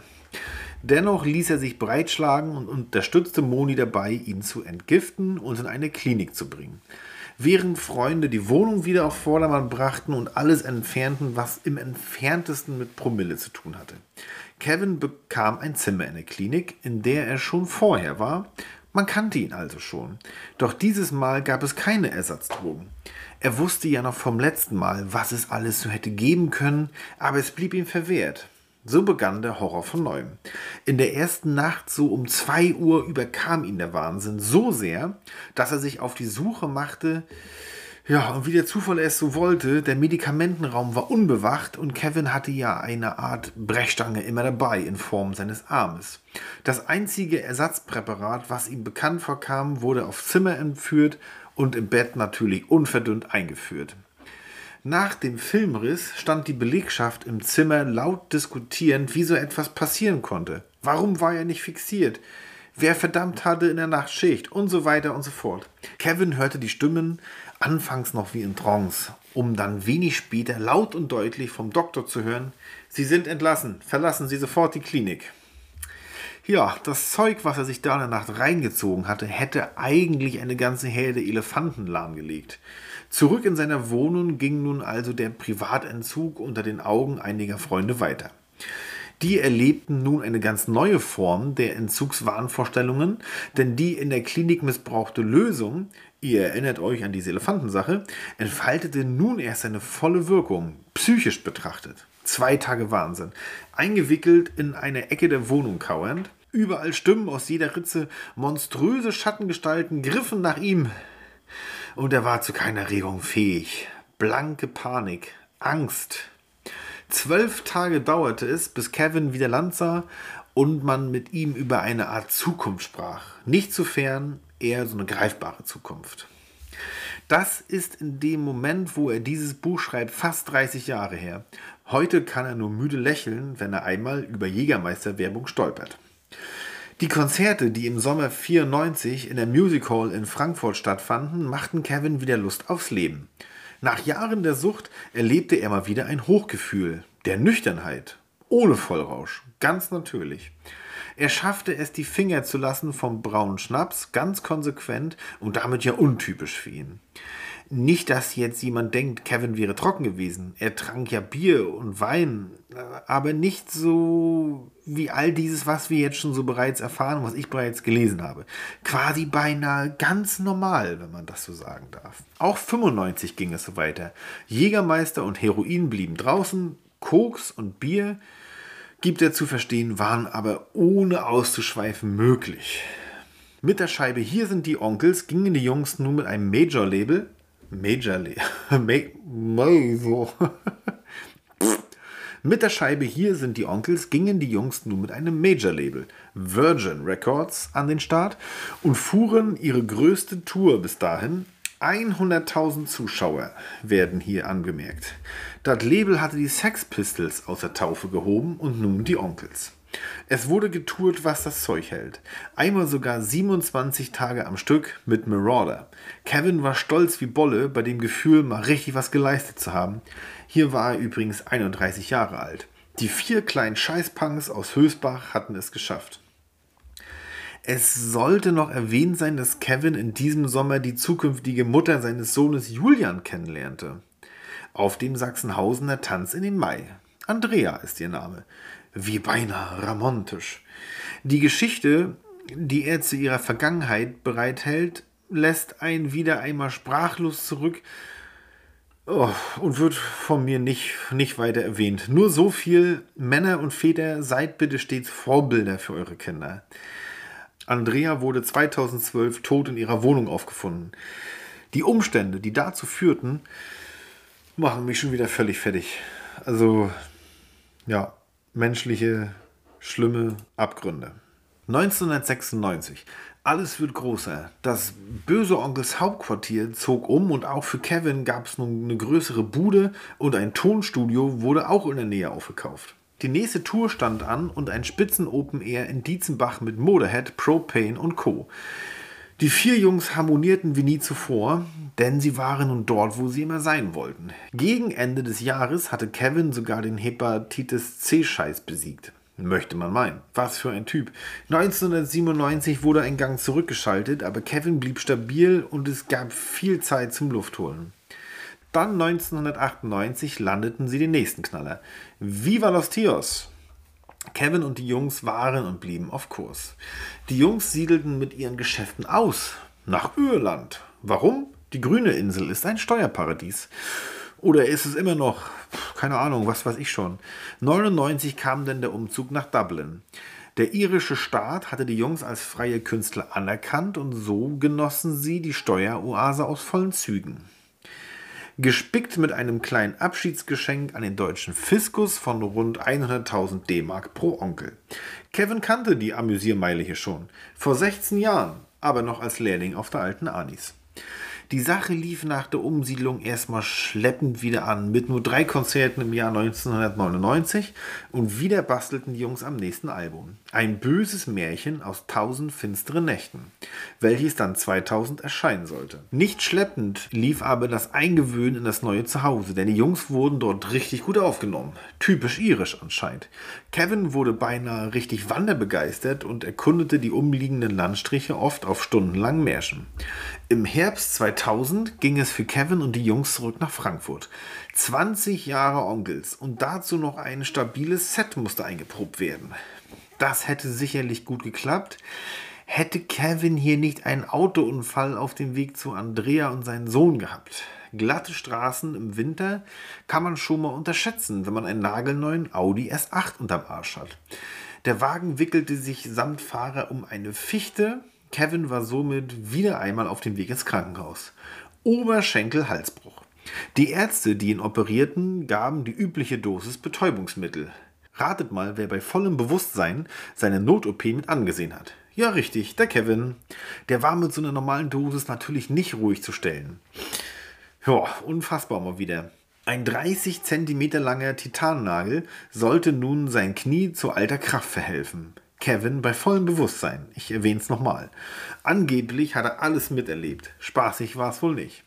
Das einzige Highlight dort die beinahe täglichen Besuche von Andrea mit ihrem gemeinsamen Sohn Julian. Das Jubiläumskonzert war damit gestrichen. Somit ging die erste Konzertabsage nun auf Kevins Konto, was die Jungs in Anbetracht des Jubiläums ihm ein wenig übel nahmen. Das Jubiläumskonzert wurde dann aber am 3.3.2001 in der Festhalle in Frankfurt nachgeholt. Die Wochen bis dahin waren aber kein Zuckerschlecken. Und auch auf der Bühne humpelte Kevin eher umher, als dass er marschierte. Besser lief's dann im Sommer, als die Jungs mit Rose Tattoo ein paar Gigs spielten. Kevin wieder einmal stolz wie Bolle. Die Hochs und Tiefs bis zum Sommer 2003 erspare ich uns, aber sie führten dazu, dass im Spätsommer die Jungs ohne Kevin entschieden, das Projekt Onkels zu beenden. Kevin war und blieb halt eine tickende Zeitbombe. Die Aufnahmen für das man kann so sagen vorerst letzte Album standen dann 2004 an. Transportiert mit der Nachricht, die Onkels lösen sich auf. Ein Erdbeben brach aus in der Onkels Fanbase. Adios. Ein Abschied. Die Jungs waren fertig mit Kevin. Dann kam die Abschiedstour und auch wenn alles wieder einigermaßen harmonisch und produktiv lief, änderte das nichts am Ende. Der letzte Gig der 24-tägigen Abschiedstour kam dann auch noch auf, auf Platte raus. Böse Onkels live in Hamburg. Ein letzter Output quasi noch. 2005 dann der Abschiedsgig. Oder das Fest. Zwei Tage im Lausitz Euro Speedway. 100.000 Besucher pro Abend. Lemmy Kilmister soll später in einem Interview gesagt haben, dass er nie auf einer größeren Bühne stand. Denn Modehead waren auch am Start. Dass die Jungs da gerade nicht mehr alle so gut aufeinander zu sprechen waren, bekam wohl niemand mit. Ein Wunder, wie Kevin hier anmerkt. Was danach kam, als es ruhig wurde, kann sich jeder denken. Die Hölle tat sich wieder einmal unter Kevin auf und drohte ihn zu verschlucken. Bei allem, was ich jetzt schon gelesen habe und euch auch teilweise erspart habe, spricht Kevin jetzt davon, ja, dass seine schlimmsten Drogenjahre jetzt erst bevorstanden. Das un, unfassbar, unfassbar. Für mich als Leser klingt das gerade absolut unvorstellbar. Aber der Fall war bodenlos und daher kann es natürlich auch immer schlimmer kommen. Kevin war wieder einmal zu einem wandelnden Chemie- und Naturaliencocktail geworden. Ein Höhepunkt ist wohl die Einweisung in die Uniklinik in Mainz, in der neben vieler anderer Notfälle auch 35 Prozent seiner rechten Gehirnhälfte entfernt werden mussten, da diese Partie bereits abgestorben war. Vollnarkose, drei Wochen künstliches Koma. Ja, dass er eingewiesen wurde, hatte er Stefan zu verdanken, der eigentlich nur mal gucken wollte, wie es Kevin geht. Knapp gesagt, es ging ihm nicht so gut. Oh, Herr Russell, Sie sind ja wach. Das war das Erste, was er zu hören bekam, als er wieder ins Bewusstsein zurücktrat. Alle waren so überrascht, dass Kevins erste Worte die Bitte nach einer Zigarette waren. Kein Problem. Von drei Schwestern in den Rollstuhl gewuchtet und ab auf den Balkon anschließend Reha, um wieder laufen und leben zu lernen. Ja, wenn man das, was noch kommt, so nennen darf. Ich kann die nächsten drei Kapitel wirklich nur überfliegen. Die Aufs und Abs der beschriebenen Junkie-Karriere reichen mir persönlich langsam. Wie wir alle wissen, lebt Kevin ja noch, also gibt es da keine allzu großen Überraschungen. Äh, ich kann es einfach nicht mehr lesen. Ähm, ja. Doch die Überraschung kommt dann auf Seite 347. Kevin redet über das, was in der Silvesternacht 2009 auf 2010 passiert ist. Die Drogenfahrt auf der A66, die zwei Menschen beinahe das Leben kostete. Man kann beinahe herauslesen, wie schwer es ihm fällt, darüber zu sprechen oder zu schreiben, wie auch immer. Schwerer als die beiden, die aus dem brennenden Fahrzeug gerettet werden konnten, hatte er es bestimmt nicht, denn Kevin begann Fahrerflucht. Ich zitiere, und ich werde mich hüten, für mein Drecksverhalten eine Rechtfertigung finden zu wollen. Zitat Ende. Ja, nun war keiner mehr an Kevins Seite. Keine Familie, keine Freunde, keine Fans. Sein letzter Überlebenswille war nur noch die Arschlochkarte auszuspielen und alles und jeden anzukacken und zu verhöhnen bis zum bitteren Ende. Da der Tathergang in einem Zustand jenseits von Gut und Böse erfolgte, belässt es Kevin bei unzähligen Worten der Entschuldigung für seine Tat und sein Verhalten in den Tagen nach dem Unfall und bei dem Prozess. In der Zeit danach, die wieder einmal einen Entzug und natürlich den Knast für Kevin bereithielt, begann Kevin nun wirklich endlich zu begreifen, was seine zerstörerische Existenz für Ausmaße angenommen hatte. Natürlich alles begleitet von den Jägern der deutschen Presse, die den Fall des Russells mit großer Hingabe zelebrierten. So stand er vor folgender Entscheidung. So weitermachen und daran verrecken, in eine Depression verfallen oder gründlicher als je zuvor neu anfangen. Die Zeit zwischen Unfall und Gerichtsverhandlung fristete Kevin in einer Wohnung im Taunus. Die einzigen sozialen Kontakte waren Andrea und sein Sohn. Sein Hausstand wurde ja bereits 2009 von Irland nach Deutschland verfrachtet und wartete brav in einer Lagerhalle. Das Gericht verknackte ihn am 4.10.2010 zu zwei Jahren und drei Monaten Haft. Am 1.8.2011 dann der Haftantritt. Kevin schaffte es bis dato, sich die Presse vom Hals zu halten und tat das, was er sonst auch so tat. Junkie sein ist ein Vollzeitjob, merkt Kevin an. Zum Haftantritt meldete sich Kevin schon einen Tag vorher bei der Frankfurter Justiz, denn er hatte keine Ahnung, wo er genau er die Haft dann antreten solle, da niemand mehr da war, der irgendwas für ihn regelte oder erledigte oder geschweige denn irgendeinen Überblick über die Aktenberge in seiner Bude hatte. Ja, voll auf allem, was so gerade ging, stand er nun da und wurde erstmal in die Ausnüchterungszelle gesteckt. Begleitet von Beamten mit den Worten, der kotzt uns doch hier alles voll. In einer JVA in Kassel sollte er seine Strafe antreten.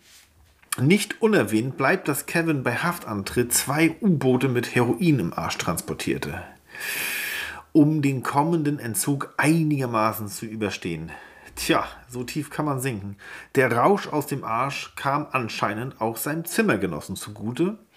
Dass der aber beinahe an einer Überdosis verstarb, stellt in mir die Frage, was hat der Typ sich bitte für Überraschungseier in den Arsch geschoben? Wie geht das? Eine Überdosis war nämlich etwas, das Kevin selber ja überhaupt gar nicht kannte. Wäre diese Nummer schiefgelaufen, hätte es eine Obduktion gegeben und Kevin hätte mit Sicherheit dafür lebenslänglich eingesessen. Der Entzug, der im Knast noch folgte, sollte wieder einmal alles toppen, was er jemals gefühlt hatte.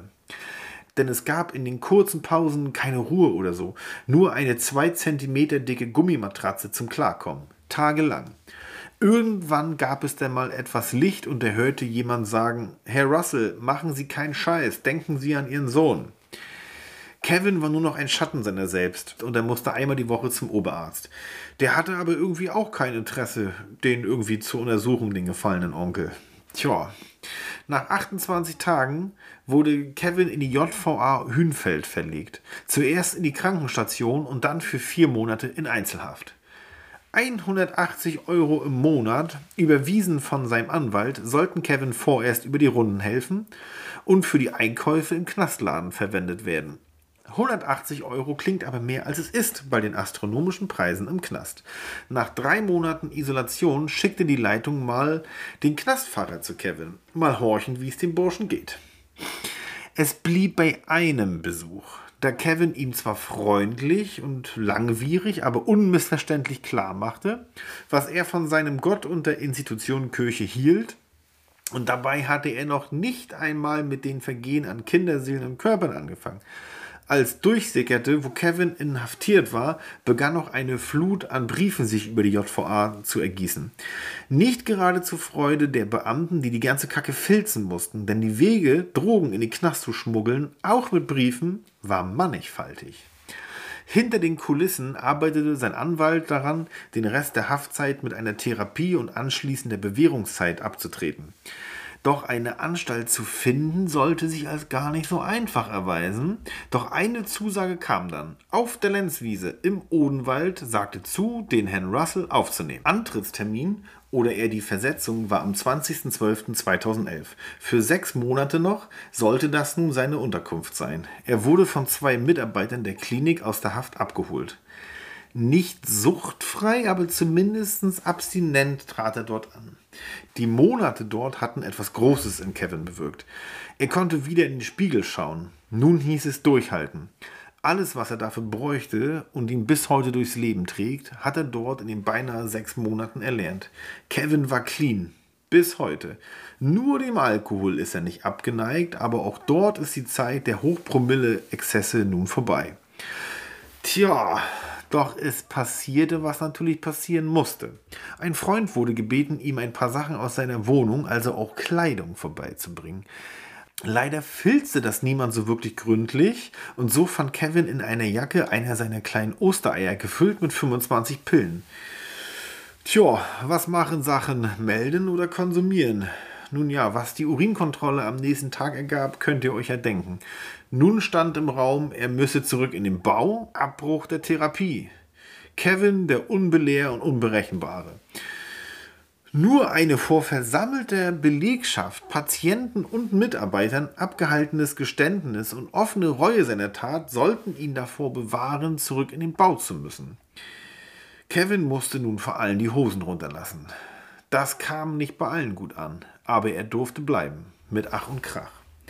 Zu erwähnen ist nun, dass Kevin aus den unzähligen Briefen, die er in den Knast bekam, zu einer einzigen Frau seither in dauerhaftem Briefkontakt stand. Simone hieß die gute Frau. Am 25.02.2012 stand ihr erster Besuch bei Kevin in der Anstalt auf dem Plan. Kevin stand da, Kevin stand da wie einer, der aus einem 90er Jeans-Werbespot gefallen ist. So taten sich ungeahnte Gefühle in Kevin auf und er erahnte wieder einmal so langsam Anflüge von Zukunftsgefühlen. Besuche waren alle drei Monate gestattet und die nutzte Simone auch immer, um Kevin zu besuchen.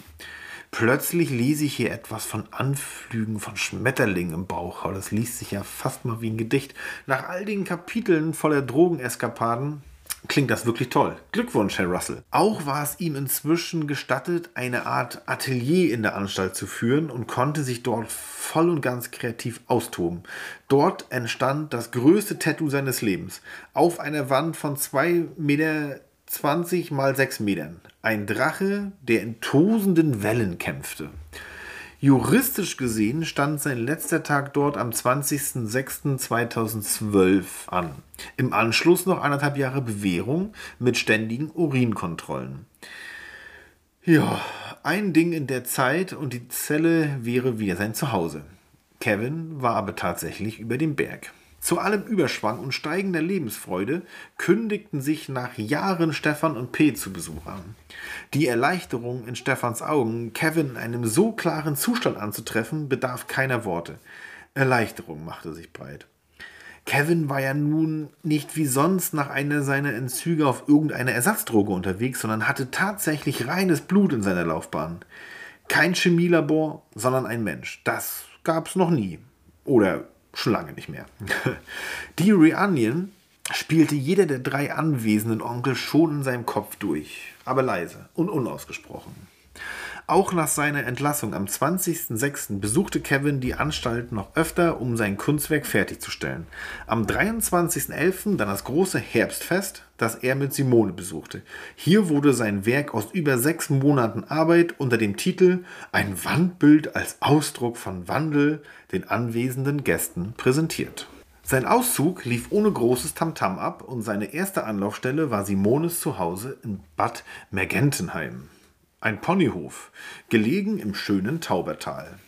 Dann Hauskauf in Ravenstein, ein 700-Seelendorf, das schnell Wind davon bekam, wer hier das kleine Örtchen zu beschmutzen versuchen könnte. Denn die Schlagzeilen der Bild waren hier Gesetz. Doch die Wogen glätteten sich schnell, denn niemand nahm auch nach Monaten so wirklich Notiz davon, dass der Russell hier nun lebte. Außer natürlich die ehemaligen Fans, die auch in der Presse davon Wind bekamen, wie und wo der Herr nun wohnte. So ergossen sich bis zu 50 Autos am Tag im Schritttempo durch das Dörfchen, in der Hoffnung, den Russell beim Hasseln zu sehen. Ja, von den paar Leuten, die immer mal versuchten, über den Zaun auf sein Grundstück zu pilgern, ist hier kaum die Rede. Nur so viel. Zu Abschreckungszwecken wurde mehrfach der Colt mit Schreckschusspatronen ausgeführt. Das kann ich mir wirklich gut vorstellen, wenn der mit der Knarre auf einen zugerannt kommt. Im Juli 2012 nahm das Zuhause dann auch Gestalt an und sein Sohn Julian konnte aus der Pflegefamilie, in die er nach dem Tod seiner Mutter übergeben wurde, zu seinem Vater ziehen. Der bürokratische Akt dahinter und das gezahlte, ich zitiere, Lösegeld dahinter war seiner Meinung nach schlichtweg unverschämt. Dass er all das so gut überstanden hatte, machte Kevin mächtig stolz auf seinen Sohn. Einige Umzugskartons, wir kennen es alle, brauchen manchmal besonders lange, bis sie aus- oder verräumt werden. So kam mal wieder ein großes Überraschungsei ans Licht der Welt. Aber kein Ei war es diesmal, sondern quasi eine ganze Brotdose voller gesammelter Pillen und Pülverchen, denen er so jung erst standhaft geworden war. Da wurde die Luft ordentlich dünn, denn noch hatte nur er alleine von diesem Pfund Notiz genommen. So begannen sich seine inneren Dämonen wieder leise flüsternd zu melden. Heroin und Kokain und zahllose Benzodiazepine. Ach, ich kann mir diese komischen Begriffe immer nicht aussprechen, ne? Ist mir auch scheißegal. Ich glaube, ich glaub, er schreibt immer nur kurz von Benzos. Jetzt hieß es erstmal Ruhe bewahren, Luft holen. Der Weg zur Toilette, um all das in die Kanalisation zu spülen, waren für ihn fühlten sich für ihn an wie ferngesteuert, als stünde er neben sich. Es zehrte der Wahnsinn und die Vernunft mächtig an seinem Dachstuhl. Als alles im Klo versenkt und die Spülung betätigt war, ja, zum Glück ging diese Geschichte so aus. Er war nun stark genug dafür und musste sich nicht wieder in einem Haufen Lügen verstricken. Kein Hintertürchen suchen, kein Betrug, kein Verstecken. Sein Neuanfang konnte also weitergehen.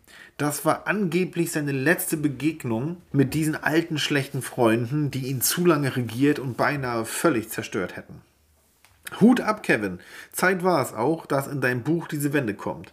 Noch ein weiterer Entzug und ich hätte das Buch nicht mehr weitergelesen. Game over, alter Mann. Aber over war zum Glück nur deine Sucht nach anscheinend irgendwie einfach allem. Diese Episode behielt er damals aber für sich und erzählte Simone nichts davon. Auch Simones Tochter Emily lebte sich so langsam ein und Julian ging auf die Schule nur zwei Dörfer weiter. Der einzige Schnee, den Kevin fortan bewegte, war der Schnee in seiner Auffahrt. Welch geistreiche Metapher, Herr Russell, wäre Schippen statt Schnuppen. Alle zwei Wochen eine Urinprobe für die nächsten 15 Monate noch. Da war Platz, mal wieder übers Musikmachen nachzudenken. Eine Solokarriere, oho, warum nicht? Mal gucken. Zumindest wurde mit ein paar neuen und alten Bekannten in einem Proberaum in Geroldshofen mal wieder ein paar alte Onkelskracher gespielt. Mit den Jungs, die er dort kennenlernte, ging es nach ein wenig hin und her sogar plötzlich einmal in einen Proberaum von einem Bekannten und siehe da, Kevin kannte diesen Ort, weil die Onkels dort vor circa 20 Jahren auch schon mal geprobt hatten. Zufall? Ich denke nicht. 2009 ließ er sich schon mal den Namen Veritas Maximus schützen, denn so sollte sein Projekt nun bald heißen.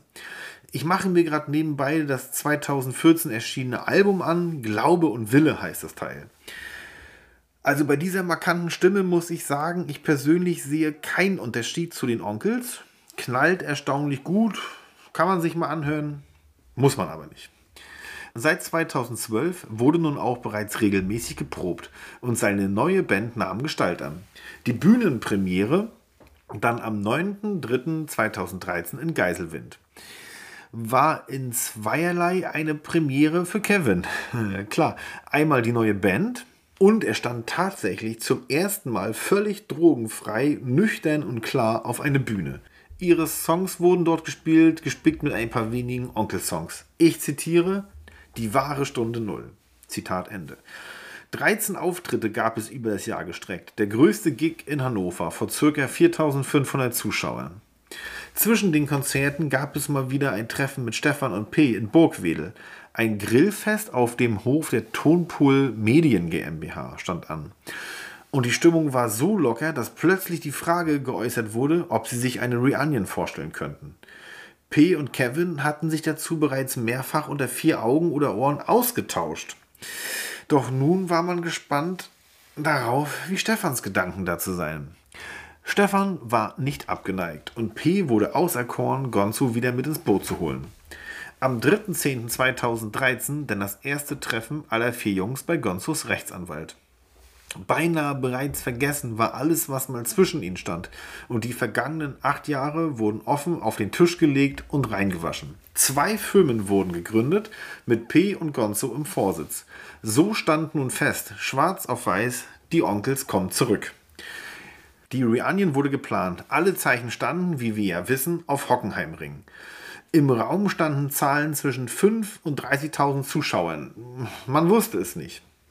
Die kleinen Teaser, mit dem die Onkels ihre Rückkehr sachte im Internet ankündigten, ja, weil man konnte sich schon recht früh für den Kartenvorverkauf registrieren, waren, das war wie ein Lauffeuer. Der Onkel-Server brach natürlich zusammen. 400.000 Fans registrierten sich binnen weniger Tage. Zwischen totalem Unverständnis und Toben der Begeisterung war alles an Emotionen dabei, die Jungs nun entgegenrollte. Der Stern titelte Droht die Rückkehr der bösen Onkels? Fragezeichen.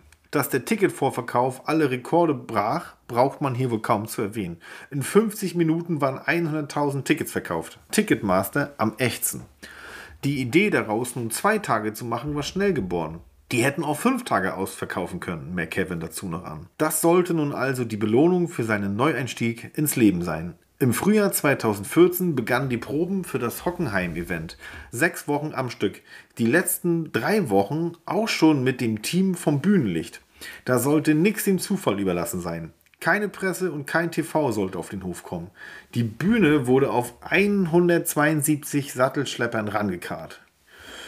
Ja, Wahnsinn. Doch vorab noch die Generalprobe in Karlsruhe. Vor 200 geladenen Gästen, Freunden und Verwandten. Es lief einfach wieder. Denn das große Comeback auf dieser Bühne, die angeblich alles in den Schatten stellte, was es jemals irgendwo vorher gab. Die Philharmoniker aus Prag, die die Onkels am Hockenheimring begleiteten, sollten mit ihrem eigenen Onkelsprogramm später auch noch auf eigene Tour gehen. Das erlebte ich übrigens damals in Rostock mit glaube, das war 2018. Ja, das war schon Gänsehaut-Feeling, sage ich euch. Ein Jahr später, also 2015, sollte das Spektakel dort noch wiederholt werden. Und zwischendrin stand auch noch die Tour mit seinem Soloprojekt auf dem Plan. So sind wir bereits im Jahr 2015 angekommen, also quasi jetzt vor neun Jahren. Kevin hat sogar während des Spektakels in Hockenheim seine Simone geheiratet. Ein Hochzeitsständchen vor den Massen, gesungen von Michael Rhein, beflügelten Kevin, die Band und die Zuschauer. Was dann kam, ist ja beinahe das Hier und Jetzt. Und Kevin schließt so langsam diesen Akt ab und überfliegt die Jahre bis 2022, wo er beschließt, dieses Buch zu schreiben. Ein Nachruf gibt es noch auf Thomas Hess, der sogenannte fünfte Onkel, ehemaliger Tourmanager, Kommunikationsgenie, Wackenlegende und Freund der Jungs den von Kevin Russell niedergeschriebenen Stillstand der Welt inmitten der geplanten Feierlichkeiten zu 40 Jahren Böse Onkels im Jahr 2020 erspare ich uns. Wir wissen, was da geschah und wer oder was da die Welt vorerst lahmlegte. In dieser Zeit kam es leider aber auch zur Trennung von Simone, zum ersten Mal aber ganz ohne Drama und vernünftig. Es sollte einfach doch nicht sein. Am 2.2.2022 dann der Termin zur Scheidung. Ihr Verhältnis ist seitdem aber besser als je zuvor. Zum Schluss hat man den Anschein, als wäre irgendwie alles besser als je zuvor bei Kevin. Wo er über die letzte Tour noch ein wenig schwadroniert, bemerkt er stolz, dass alle Konzerte ausverkauft waren und niemand dafür irgendwo geworben hat. Keine Plakate, nix. Niemand will sich die Finger verbrennen. Die Onkels sind, und jetzt mag manch einer schmunzeln, immer noch unangenehm. Auf ihre ganz eigene, großspurige, erfolgreiche Art. Applaus dazu. Und auch Applaus dazu, dass Kevin nie müde wird, Mexiko zu singen. Es macht ihm einfach zu viel Spaß. Ich zitiere ein letztes Mal die letzten Worte. Es ist besser, ein Krieger im Garten, als ein Gärtner im Krieg zu sein. Ja, das kann jetzt jeder für sich gerne so interpretieren, wie er möchte. Aber damit schließt Kevin tatsächlich seine Autobiografie und noch einer großen Liste an Danksagungen. Ja, ich merke nun zum Schluss an, dass mir das Buch unterm Strich Spaß gemacht hat. Auch wenn ich ein oder zwei Kapitel Junkie-Wahnsinn überfliegen musste und die Sache mit dem Angeln, weil es mich null interessiert. Ich konnte es aber einfach nicht mehr lesen, diesen Junkie-Scheiß auf und ab. Und hätte stattdessen lieber ein oder zwei Kapitel mehr Inhalt im Punkto Subkultur gelesen, aber es ist nicht mein Buch. Und so wie es ist, ist es gut. Und das sogar mehr als das, denn die Verarbeitung von den Schinken ist allerbester Klasse. Das muss man wirklich nochmal sagen. Nur mal zur Info: 20 A4 Seiten Notizen habe ich aus 503 Seiten Buch gesogen.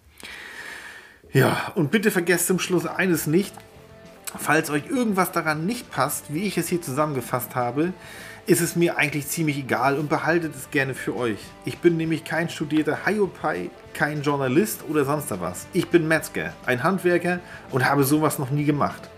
Auch gebe ich keine Garantie dafür, nicht eventuell etwas falsch interpretiert oder zusammengefasst zu haben. Für den Fall, kauft euch selber das Buch, dann könnt ihr den ganzen Wahnsinn nochmal selber lesen. Ich bin bei Erscheinung dieser Folge schon fast auf dem Weg in den Winterurlaub mit Frau und Kind und werde mich danach um die Verlosung des Buches kümmern. Jetzt bedanke ich mich nochmal bei jedem, der etwas dazugegeben hat und auch danke, dass du zugehört hast. Empfehle mich ruhig deinen Arbeitskollegen oder entfernten Verwandten.